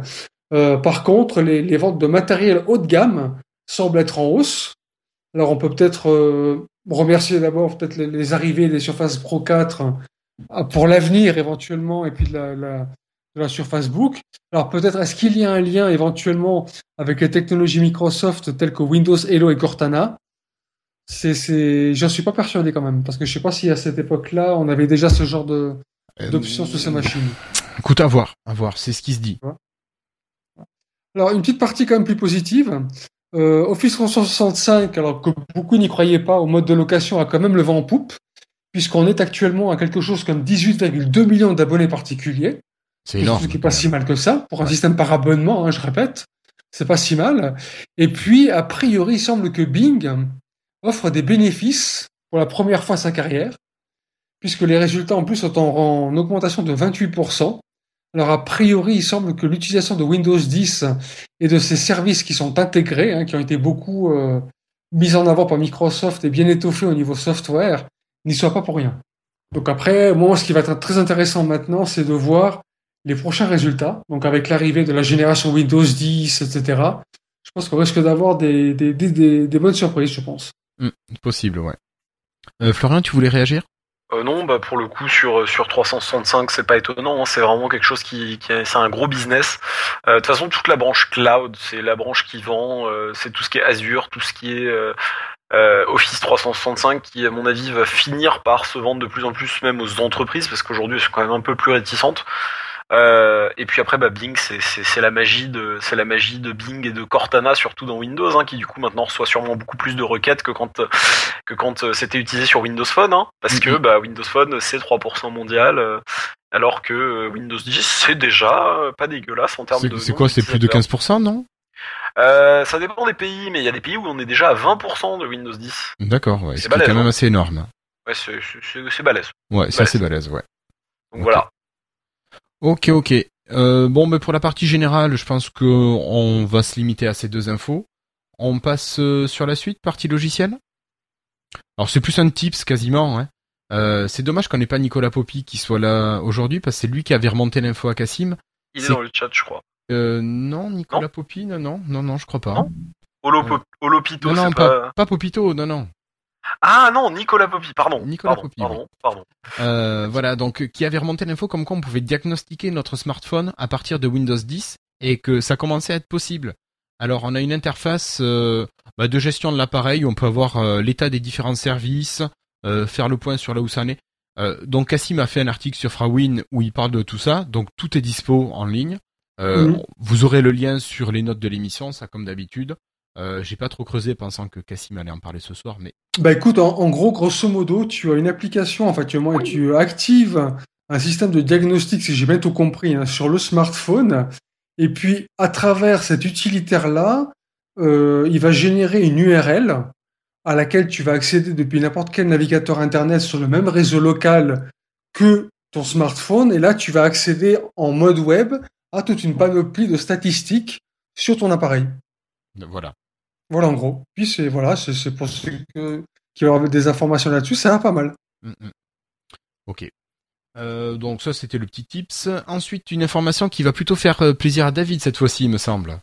Alors une autre info qui fera plaisir aux joueurs c'est la Xbox qui se met à jour vers Windows 10 avec sa nouvelle interface et ceci à partir bah, du 12 décembre dans, dans une semaine. Alors euh, Florian il va falloir que tu fasses chauffer ta connexion internet j'imagine. hein. Tu vas la faire toi la mise à jour? À la mise à jour, Ouais. euh, bah en fait j'en parlais cet après-midi sur Twitter. Concrètement, je suis même en train d'hésiter à tenter de passer en. Enfin, je suis déjà en preview, mais je l'ai jamais activé. J'ai pas commencé à télécharger les versions. Mais euh, logiquement, c'est comme pour Windows 10, c'est-à-dire que la version qui est poussée, au- enfin qui a déjà été poussée, ce sera la version qui sortira dans, dans une semaine. Euh, donc je pense que je vais essayer de la faire via le programme preview. Parce qu'il paraît que les performances elles sont vachement mieux et franchement la, la One, sans, sans vouloir être méchant, hein, alors déjà de toute façon je suis plus joueur PC, mais les, les, les, les One actuellement, enfin c'est, je vais pas dire que c'est des veaux, mais un petit peu quand même. hein. Je suis là, C'est les- c'est Ouais. lent. C'est lent. Alors, j'avais déconnecté. D'accord David. Ah. Euh, Est-ce que parlez- David parlez de la One Ouais, voilà. Est-ce que tu pourrais nous dire ce qu'elle apporte la mise à jour de la, la Xbox qui va arriver la semaine prochaine? Euh, non, ce que je voulais dire dans ce que disait Florian, c'est que moi j'ai voulu le faire ce soir la mise à jour et on peut plus en fait en- être en preview, c'est trop tard. Oh, Donc vous êtes obligé d'attendre une semaine. Il faut attendre une semaine. Ouais. je suis déçu. Bon, c'est pas la mort non plus. Alors, euh, Non, bah une semaine ça va, mais bon. Mais apparemment les, les clôtures sont. Moi j'avais le lien pour télécharger. Faut télécharger une appli en fait sur la Xbox One. Ah, moi je l'ai déjà, ça. Je l'ai déjà l'appli. Ah bah ça. Ah bah si t'as l'appli c'est bon. Mais moi je l'avais Ah. je l'avais supprimé je et je peux pas les réinstaller. On verra bien de toute façon. alors euh, au niveau de cette application, euh, de cette application, pardon, de cette mise à jour, qu'est-ce qu'on va voir dedans? Normalement, il y a le démarrage qui va être annoncé comme plus rapide. Ce que disait tout à l'heure Florian, c'est que normalement il y aura de meilleures performances, notamment au niveau de la navigation et dans les menus. Normalement, il y aurait une plus grosse co- rétrocompatibilité avec les jeux Xbox 360. Oui. Et ça serait une rétrocompatibilité, je crois que Cassim en avait parlé, qui serait logicielle et limitée à une liste précise de jeux que Microsoft euh, entend faire grandir, bien sûr. hein. La, partie- la liste en partie fuitée, mais euh, je sais, je saurais pas trouver le lien. Par contre, j'essaye là de vous trouver parce qu'il y a une vidéo qui est sortie cet après-midi. Ils ont aussi redesigné le store, en fait, D'accord. pour que ça ait une meilleure gueule. euh. Bah, il y en avait besoin. soit plus facile. Mais c'est vrai que là, honnêtement, hein, encore une fois, même je, je, je vais très vite, mais la- la- le- l'expérience Xbox One actuelle, il y a des choses très bien, mais il y a des choses pour lesquelles je suis assez mitigé. Enfin bon, bref. Moi, j'étais assez satisfait de, de ce qu'il y avait, mais je suis quand même curieux de voir ce qu'il y aura. Parce qu'apparemment, ça va complètement changer le dashboard, là, le home. euh, Yep. Ah oui, ça pue le même tronche. hein. D'accord. Bon, vous nous ferez un retour de toute façon quand vous l'aurez essayé sur vos machines. C'est mercredi prochain, je crois, ouais. Ou Bah, le- jeudi 12. prochain. Ouais. Jeudi, Ouais, ouais. Le 12, donc jeudi prochain. Ouais. Donc voilà. Ce serait assez logique. Et puis je vous propose de quasiment terminer avec un dernier point qui est un point hardware avec euh, le téléphone Acer qui avait été présenté. C'était à quoi? C'était euh, euh, à Berlin, à l'IFA? Ouais, me je crois. semble. Le jade, là, c'est ça, ouais. Voilà, c'est euh, le Jade Primo. Alors Acer avait été le premier fabricant à présenter un, téléphone Windows 10 mobile. Euh, on en connaît maintenant un petit peu plus avec le Jade Primo qui devrait sortir en France aux environs de allez, 500 euros. Alors vous pourrez peut-être dire c'est cher pour un smartphone Acer. Oui, mais par contre si pour ce le même prix de 500 euros je vous offre le pack avec la souris, le clavier et le dock pour profiter pleinement de Continuum avec le smartphone, Là, ça devient intéressant. Là, je pense que voilà, ça devient pas mal. Et puis, au niveau des caractéristiques, le, le Jade Primo sur le papier est plutôt sympathique. Euh, il fait plutôt, euh, allez, petit haut de gamme. Euh, donc, c'est c'est quelque chose qui a l'air sympa, qui a l'air assez sympa. Et euh, ça pourrait être sympa de l'essayer aussi comme euh, comme appareil et voir ce que vaut Continuum sur un appareil qui n'est pas Microsoft ou Lumia. Pas faux. Euh, voilà, 500, euh, 500 euros pour euh, cet ensemble de matériel. Je trouve que c'est ag- relativement agressif et intéressant. Faut voir ce qu'il vaut après le portable, mais il a l'air pas si mal, hein. Il a l'air bien. Bah, sur les specs, il avait l'air sympa. Après, il faut voir dans le côté pratique. Tout à fait, tout à fait. Mm. Mais euh, voilà, après, il faudrait voir si ça pourrait pas être euh, un appareil à tester pour Lifestyle, par exemple. Euh, sinon, des petites informations rapides en passant. Cassim nous a laissé un petit lien pendant le podcast pour nous dire que le pack Microsoft Work and Play était à 149 euros. Voilà, un abonnement Office 365 famille avec Word, Excel, PowerPoint et les services du cloud. Donc ça peut être intéressant pour certaines personnes. Euh, autre petite chose, sur le site Amazon, les Lumia 950 et 950 XL ont déjà montré une baisse de prix, comprise entre 300 et 50, euh, pardon, comprise entre 30 et 50 euros à la baisse. Voilà, c'est toujours bon à prendre. hein. Il fallait s'y attendre quand 50. même. Il fallait s'y attendre. 50 pour le grand et 30 pour le petit. ouais. Voilà, et encore, ça dépend des couleurs. Ouais, comme me ça, que toutes les couleurs ne baissent pas. Et vous avez remarqué que ceux qui sont en précommande, c'est que des doubles SIM. Oui, euh, je sais pas. Bah si, j'ai cru voir, moi, j'ai cherché, j'ai pas trouvé de simple J'ai SIM. pas fait gaffe. c'est pas grave. Après, euh, Ah si, enfin c'est pas grave. Moi j'ai un téléphone qui est double SIM, t'as toujours les deux icônes en haut, c'est pénible. Hein. Si, si t'en as pas besoin. oui, bon, je trouve pas, mais bon, Bon, t'as pas les simples SIM aussi, il y a les deux, donc à la limite. Ça dépend Oui. des goûts. oui, oui, Ouais. oui. Ou des besoins surtout. Et des besoins, tout à fait. Euh, autre petite information, c'est la fin des réservations pour votre passage à Windows 10. C'est fini. La période de rush étant passée, étant derrière nous, il va falloir attendre que votre machine fasse l'update. Voilà. Donc il va falloir apprendre à être patient. Vous allez normalement avoir la disparition du petit logo Windows dans euh, la barre des tâches en bas à droite. Et Il faudra faire comment alors? Normalement, ça sera accessible via Windows Update. Ça sera présenté euh, dans la liste des mises à jour. Moi, Je sais que j'ai Ah encore euh, mon PC portable qui est pas passé à Windows 10 et j'attends toujours. Et rien ne se passe. Ah bon? Ouais. Euh, petite info pratique, euh, Microsoft met à jour l'outil de téléchargement et de création des médias d'installation de Windows. Donc, ce qui donne la possibilité de créer un média, soit un DVD, soit une clé USB pour les versions Home Pro ou même les autres, que ce soit en version 32 ou 64 bits. Donc ça, ça se faisait déjà sous Windows 8 et c'est amélioré avec la nouvelle version qui va arriver de Windows 10. Et puis, normalement, Microsoft s'engage à enfin documenter ses mises à jour. Il serait temps. Quelque chose qui est quand même sympa d'avoir le changelog de ce qui est modifié dans, dans les applications, dans les programmes. Voilà, voilà. Est-ce que vous voyez des informations qu'on aurait pu oublier, messieurs? Euh, je- non, je crois que t'as couvert à peu près tout. Il a hein, pas, c'est- y a pas qui une build, euh, y a pas une build qui est en train de sortir là? Euh, Ce soir, je ne sais... euh, si, euh, Florian, tu m'as parlé de Threshold qui arrivait, Threshold 2 Ah, on a reperdu Florian. Non. Ah si si mais Florian et la connexion. Donc Florian avant le début du podcast nous disait qu'il était en train de télécharger de télécharger Threshold 2 en Insider. Voilà donc Oui, c'est il- juste. hein. Voilà J'ai j'ai vu passer ça aussi, ouais. voilà. Donc il nous confirmait qu'il était en train de, de le télécharger. Oui. D'ailleurs, euh, si vous êtes en insider, hein, je vous le dis puisque moi ça me l'a fait, euh, et pourtant j'ai pas la dernière build. euh, en fait, toutes mes machines, toutes seules, si vous vous rappelez, hein, ceux qui sont insider depuis longtemps, avant c'était un petit bouton qui faisait un menu déroulant. Il y avait fast, slow, slow ou fast, on s'en fout. hein. Aujourd'hui, c'est un peu plus joli, c'est un petit glissoire euh, qui va de slow à fast. C'est magique, il y a deux positions. Mes trois machines qui étaient en insider se sont remises toutes seules en slow. Juste comme ça. Donc si vous ne recevez pas la mise à jour, ben allez regarder dans euh, les paramètres, dans mise à jour, et puis après vous faites paramètres options avancées, et ça devrait être là. Voilà. Ok. Merci D'accord. Florian. Bah écoutez, je pense qu'on a fait le tour de tout ce qui était euh, news et rumeurs. Je pense que Florian va pouvoir te laisser la parole pour les sondages. C'est parti. Bonjour, vous allez être mis en relation avec votre correspondant. Merci de patienter quelques instants, s'il vous plaît. Encore quelques secondes. Merci. Alors, le sondage qui dure depuis trois ou quatre épisodes, puisque effectivement j'ai pas été beaucoup là ces derniers temps. 3 ou 4 Euh, épisodes, il n'y a pas de SA4. J'ai dit quoi Des 3 ou 4 Épisodes, épisodes. Ah, c'est fantastique. Ça fait mal aux C'est oreilles. c'est la fatigue euh, Oui. de tout faire en même temps, enfin comme beaucoup de gens. Mais euh, concrètement, on a eu 47 personnes qui ont voté. Ah, Alors, il s'est il y avait peu deux ça. sondages en fait. hein. Il y a eu 50. Bon, je je- j'essaye, hein, mais bon. Peut-être que les sondages ils tournent pas assez. euh, Je sais pas par comment je peux faire pour que ça tourne plus. Peut-être que si vous faisiez des pleins de RT à chaque fois, bah ça ça, Ça finirait par atteindre encore plus de monde et comme ça tout le monde serait content. Euh, Il y avait donc l'histoire du sondage alors qui était encore un peu plus ancien sur qu'est-ce que vous pensiez de euh, de l'event Microsoft qui avait eu lieu donc le 6 octobre si ma mémoire est bonne.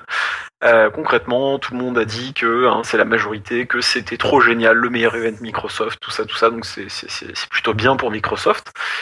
Et sur le sondage par rapport au matériel maintenant, donc là c'est là où on a eu 47 votants, 60% des votants, alors 57% très exactement, ils veulent les téléphones. Je précise qu'on peut faire plusieurs votes, hein, mais voilà, la majorité veut un Lumia 950 ou 950 XL. 30%, c'est la deuxième majorité, veut un MS Band 2. Donc voilà, tu vois, je pense que succès, hein. ouais, ouais, ouais, je pense qu'il a- il va avoir du succès ce petit NS Band. S'il est envoyé en France, hein, parce que ça, pour l'instant, c'est pas encore gagné. Allez, on va la voir, Mais- on va la voir. C'est ce qu'il faut se dire. Mais, mais c'est vrai que l'amélioration est quand même assez spectaculaire. Mm. Euh, et puis, bah, il y a 30% des gens, euh, dont, dont je fais partie, même si j'ai aussi voté un peu sur Facebook, euh, qui finalement peuvent pas acheter quelque chose parce que ben ça coûte des sous. Hein, je, pas- je pense pas. C'était pas l'idée. C'était l'idée, c'est qu'est-ce que c'est qui t'intéresse là-dedans, si tu pouvais? Ouais, mais malgré ça tout, dépend comment tu le comprenais. ça il y a des gens qui l'ont compris comme ça. Mm. Et en dernière petite stat, on va dire, 23% des gens veulent un sur Facebook. C'est l'effet de la nouveauté, je pense. Euh, entre autres, euh, alors que la Surface Pro 4, euh, 11%.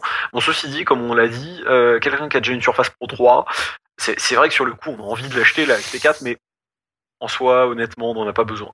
Éventuellement le clavier, et éventuellement le stylet, mais le reste, Ouais, c'est c'est peut-être un peu trop. voilà. On peut l'acheter le clavier en plus quand t'as une 3. Oui, On peut l'acheter. Alors le souci c'est que du coup, euh, si on voulait un clavier à lecteur d'empreinte aux USA et en noir seulement, Euh, et tout ça, ça arrive euh, de toute façon ici au prix de 150 euros si ma mémoire est bonne.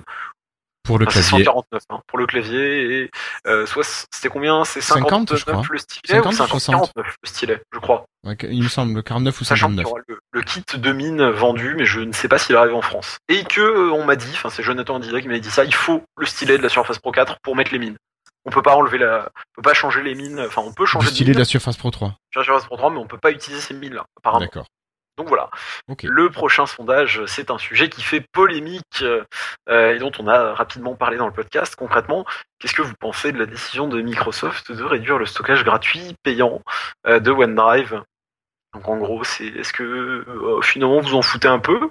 Euh, Est-ce que vous pensez que c'est très bien parce que ça, ça, ça voilà, ça, ça, ça punit tout le monde et et puis Ah, tu, euh, tu le présentes MS de manière très négative quand même. Je- je sais, non, pour être plus euh, plus neutre en fait, MS a quand même dit que normalement les perfs devaient s'améliorer. Donc en gros, est-ce que vous êtes content quand même parce que les perfs vont s'améliorer et que OneDrive était lent? Euh, Est-ce que vous êtes vénère parce que finalement bah, OneDrive c'était un peu devenu l'endroit où vous stockiez énormément de documents, de choses, de photos, de travail, enfin de plein de trucs et que bah, vous allez galérer, vous allez vous acheter un NAS, vous passer chez quelqu'un d'autre. Est-ce que vous allez switcher? Est-ce que vous allez rester chez OneDrive, etc., etc. Voilà, voilà pour ce qui est à venir. Ben, merci beaucoup Florian. Je, je suis euh, bonne soirée à tous. Écoute, merci beaucoup d'avoir été là. Euh, ben, on te dit à dans 15 jours, et puis entre-temps, on se retrouve sur Twitter. Voilà. Allez, Allez, ça marche. soirée à tous. Merci Florian. Au revoir. Ça tombe comme des mouches. Ça tombe comme des mouches ce soir, effectivement. On se fait un petit focus up euh, rapidement? Allez.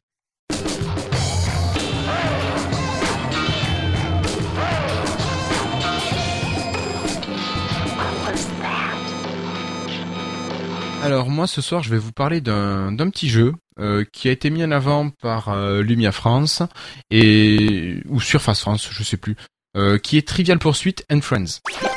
Euh, donc c'est, euh, bah, j'ai voulu le tester parce que le Trivial Pursuit c'est un jeu que je trouve assez sympa, euh, assez distrayant. Et puis bon des fois on apprend des petites choses avec des petites questions sympas.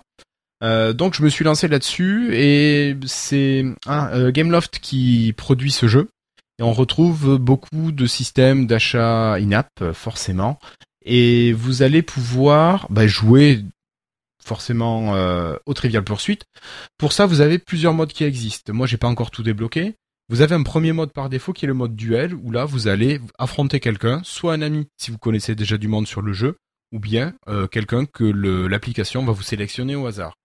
Là, vous allez automatiquement lancer euh, une roue qui va vous trouver une catégorie de questions. Et vous allez devoir, à tour de rôle, lancer cette roue. La première fois, c'est vous. Vous répondez à trois questions. Vous avez droit à des bonus. Donc il y a le 50-50, il y a euh, l'aide du public, et puis deux autres bonus, je sais plus lesquels, j'avoue, je, je les utilise assez peu. Et euh, vous allez donc euh, répondre à cette question dans un temps donné. Vous avez 20, 20 secondes pour chacune des questions. Et à la fin de la manche, vous avez une, deux ou trois bonnes réponses et un temps moyen pour chaque question que vous avez utilisé. Votre adversaire va avoir les mêmes questions. On retrouve un petit peu le système de quiz up. Et votre adversaire va devoir répondre à au moins autant de bonnes questions que vous. Et si vous avez le même nombre de bonnes réponses, il va devoir être plus rapide que vous. Et au final, il y a six manches et c'est au meilleur des six manches que le vainqueur est décidé. Là, vous gagnez des points d'expérience et en fonction de ce nombre de points d'expérience, ça va vous débloquer différents modes de jeu. Par exemple, le mode Blitz, où là, vous allez affronter plusieurs personnes en même temps, et vous allez pouvoir avoir différents euh, niveaux dans le Blitz. Euh, bon, je l'ai pas trop fait celui-ci. Et puis, vous avez un mode un petit peu défi, où vous allez avoir plusieurs questions sur le même thème, et vous allez devoir répondre à des questions, et y répondre de manière juste le plus longtemps possible. Vous avez quatre questions de base, et puis tant que vous répondez juste, ça continue. Si vous vous trompez, ça s'arrête. Alors, les questions sont sympas, c'est vraiment les questions du Trivial Poursuite. À chaque fois, vous avez quatre propositions. Bon, ça c'est un petit peu obligé avec euh, euh, les jeux en ligne. Mais ce qui est assez dommage, c'est que vous n'avez que trois vies, trois invitations possibles à faire pour participer à des jeux, et on les passe assez vite. Et sinon, vous êtes bien sûr obligé de payer pour pouvoir débloquer plus vite de, des parties, ou demander à des copains via Facebook ou autre de vous donner des vies. Alors bon, ça c'est un peu pénible ce genre d'invitation dans les jeux. Euh, donc ça fait partie des points négatifs que je donnerai à l'application. Le jeu en lui-même est sympa, c'est bien présenté, c'est propre, c'est les questions du euh, Trivial Poursuite. Euh, on se fait plaisir, c'est pas non plus prise de tête. euh, voilà, voilà. Donc je sais pas si c'est le genre de jeu qui pourrait vous intéresser de manière euh, occasionnelle peut-être. David, Patrick. Moi, j'ai- installé depuis tout à l'heure. Là, j'ai joué quelques parties en duel. Euh, ça me fait penser à Quiz Up un petit peu. En fait, j'ai pas fouillé toutes les options. Non, non, non. Bah, oui, c'est un jeu. Ouais, oui, ça fait penser à Quiz Up, tout à fait, en fait. Avec la présentation, tu gagnes quand même des camemberts, tu vas débloquer des titres, mais dans Quiz Up, on a un petit peu la même chose sur certains euh, certains sujets. Mm. Ah ouais. Non, c'est bien fichu. Ouais. C'est pénible de temps en temps. Ils nous balancent une petite pop-up comme quoi. euh, Est-ce que tu veux faire ça? Alors tu dis oui, puis ah bah faut acheter. Ah, c'est pénible. C'est sûr. Mais, mais bon, ouais, ça va. Euh, oui, Serge, c'est bien le pseudo que tu que tu annonces. Ah bah j'ai pas réussi tout à l'heure à te. enfin, Voilà. Donc le jeu existe sur euh, Windows 8, euh, Windows 10, Windows Phone 8 et Windows 10 mobile. Le jeu est gratuit, mais bien sûr, comme je vous disais, il y a pas mal d'achats in-app de possibles. Voilà. Donc euh, malgré ses petits défauts, bon, c'est c'est un jeu que je conseille quand même parce qu'il est sympathique. Donc en complément de Quiz Up, peut-être, ça peut être l'occasion de bah, de se faire plaisir avec un petit Trivial Poursuite. Voilà. Patrick, peut-être que tu voulais rajouter quelque chose. Non, je dis c'était drôle parce que je, je, je joue déjà, enfin, je jouais déjà ce genre de, de quiz là, mais à travers d'autres jeux. Je crois d'ailleurs aussi qu'on retrouve sur Windows Phone comme Duel Quiz ou Trivia Crack, qui sont à peu près des, des jeux à peu près identiques de comment dire de, de, de duels ou de jeux en joueur contre joueur, de quiz et autres questionnaires. Mais effectivement, jusqu'à maintenant, je n'avais pas encore testé l'original puisque ça reste quand même le- la base. Oui. Donc euh, moi, je vais la tester également. D'accord. Ok, ok. Donc là, je sais pas si vous entendez, vous avez les bruits euh, du jeu. Voilà, le petit, la petite ambiance Pas du sonore. bon, Non, pas du tout. bon, dommage. Mais je pense que les, les poditeurs l'auront. Voilà. Euh, donc on a fini ce petit focus app euh, sur Trivial Pursuit and Friends et puis on va passer tout simplement au freetile.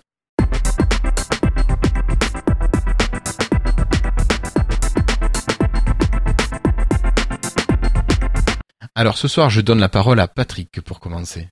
Euh, bah, pour moi, ce sera. J'aurais peut-être dû prévenir avant. Ce, ce sera rien. Enfin, je, je déclare un petit peu forfait pour les freetiles. Désolé. D'accord. Euh, bon, je sais pas si on va la faire la rubrique des freetiles. David, est-ce que tu as quelque chose toi ce soir? Moi, on en a pas beaucoup parlé, donc je voulais parler que j'ai installé quand même la, la, la dernière preview build sur le téléphone. J'avais déjà essayé d'en installer il y a, il y a quelques semaines, euh, l'avant, avant-dernière et l'avant-dernière, et ça buguait à fond sur mon 15-20. Et la dernière, est très bonne, là. Euh, j'ai que la messagerie vocale visuelle qui marche pas, sinon il m'a remis ma, il m'a mis ma, il m'a sauvegarde, mes applis, j'ai même pas été obligé de faire un, hard reset euh, à la fin de l'installation. Et euh, j'en suis vraiment hyper content. Le, nouveau home, les fonctionnalités, le, le tri des, des, le tri des comment? Où c'était le bazar avant? Le tri des options.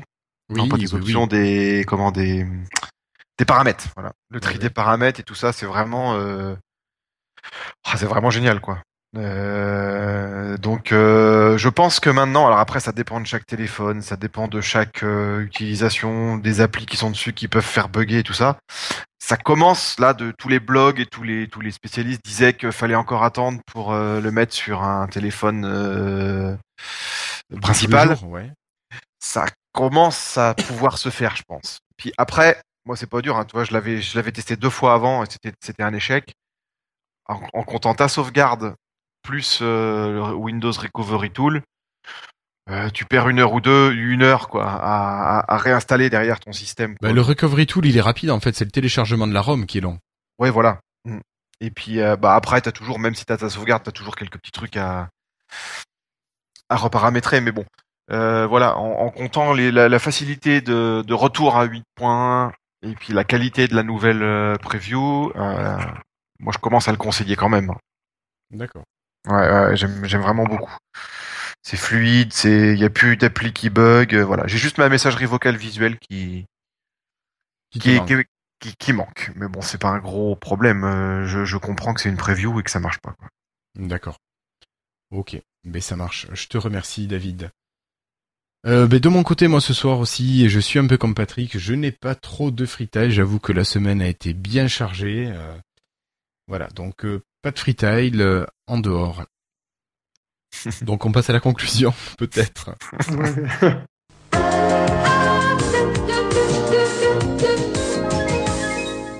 Alors, euh, aujourd'hui, euh, quelques petits remerciements. Enfin, pourquoi des petits Non, des remerciements pour nos, fidèles auditeurs qui ont laissé des messages. Donc, merci à notre ami Étienne Schneider, voilà, qui nous fait toujours des petits compliments. C'est toujours gentil. Euh, merci à Delph qui était présent avec nous au dernier épisode et je m'excuse Delph, j'ai oublié un S1 zombie. Toutes mes excuses. Merci à Kezak, bon, qui a passé également euh, l'épisode dernier avec nous. Ça nous a fait très plaisir. Merci à Serge qui nous parle de sport, de cyclisme et tout ça dans les notes de l'émission. Euh, merci pour les compliments. Euh, mais euh, Star Wars, j'avoue, tu peux ne pas aimer, mais il y en a qui aiment quand même. Je pense que David, Patrick et moi, voilà, nous on apprécie. Et puis, et puis voilà, donc bah, c'est peu de commentaires, mais quand même quelques-uns qui font toujours plaisir. Merci à tous les nouveaux patrons parce qu'il y a pas mal de nouveaux patrons ces derniers jours. Ça fait très plaisir. Donc merci à vous. Peut-être que l'épisode avec Nicolas Gomme comme invité n'y est pas étranger. Qu'est-ce que j'oublie de vous dire? Si, nous me reste à rappeler qu'il faut toujours solliciter nos amis du Bon Coin pour les inciter à faire une application pour Windows 10, Windows 10 mobile, pour l'univers Microsoft, en quelque sorte. N'est-ce pas, David? Oui. Donc, Mais euh, eh, tu rigoles, mais entre parenthèses, avec euh, avec le mode développeur de Windows 10 sur téléphone, oui. le, le, le, le gars qui avait fait petite petite comment c'est petites Petite, annonces. euh, oui. Tu peux envoyer le, le XAP. euh, Ouais, il m'avait envoyé le XAP au cas où ça me servirait, il était sympa. Et donc je l'ai installé, mais par contre ils ont dû changer leur, euh, je sais pas, leur serveur ou je sais pas quoi, parce que toutes les recherches euh, ramènent à rien en fait. D'accord. Ah oui, ils ont peut-être changé ouais, les modalités de, de recherche euh, sur le Son- site. Ouais, voilà, donc son XAP, il, il, ben, il installe l'appli, mais il peut rien chercher. Il est inutile maintenant. Ouais, voilà. Dommage. Dommage, dommage. Euh, Patrick, est-ce que tu as un petit mot Euh, bah, écoute, non, rien. Merci, merci pour euh, tous ceux qui nous ont écoutés en live et leur patience. Oui. voilà, donc, euh, mais c'était quand même sympa. On a quand même, on a quand même réussi. On pouvait s'attendre au pire euh, au vu de, de la manière dont ça a commencé, mais finalement, on s'en tire bien. D'accord. Ok. Euh, David, un petit mot? J'ai oublié de dire sur la build le fait de pouvoir répondre à un SMS en écartant un peu plus bas le- la notif d'en haut, c'est terrible. D'accord. Ah moi j'adore. J'adore, c'est la fonctionnalité qui me sert le plus. Tu peux répondre à un SMS, tu peux retweeter par exemple un, un tweetium ou répondre à un tweetium ou un message privé tweetium comme ça. C'est vraiment génial. D'accord. Ok. Euh, ben, un petit peu pour moi comme Patrick. Merci à toutes et à tous pour euh, votre patience pour cet épisode qui a eu du mal à démarrer techniquement. Ça a été très dur. J'espère que la qualité sonore sera à peu près au rendez-vous parce que je pense que nos enregistreurs ont fait un petit peu n'importe quoi ce soir. Que ce soit de ton côté Patrick ou du mien. Euh, donc j'espère même qu'on aura un épisode exploitable, sinon ça serait quand même vraiment dommage. Ben en tout cas, je suis très content d'avoir passé ce moment avec vous. Je vous donne rendez-vous d'ici une quinzaine de jours pour l'épisode 75. Et puis portez-vous bien d'ici là. Au revoir tout le monde et merci beaucoup. Salut tout le monde. À bientôt.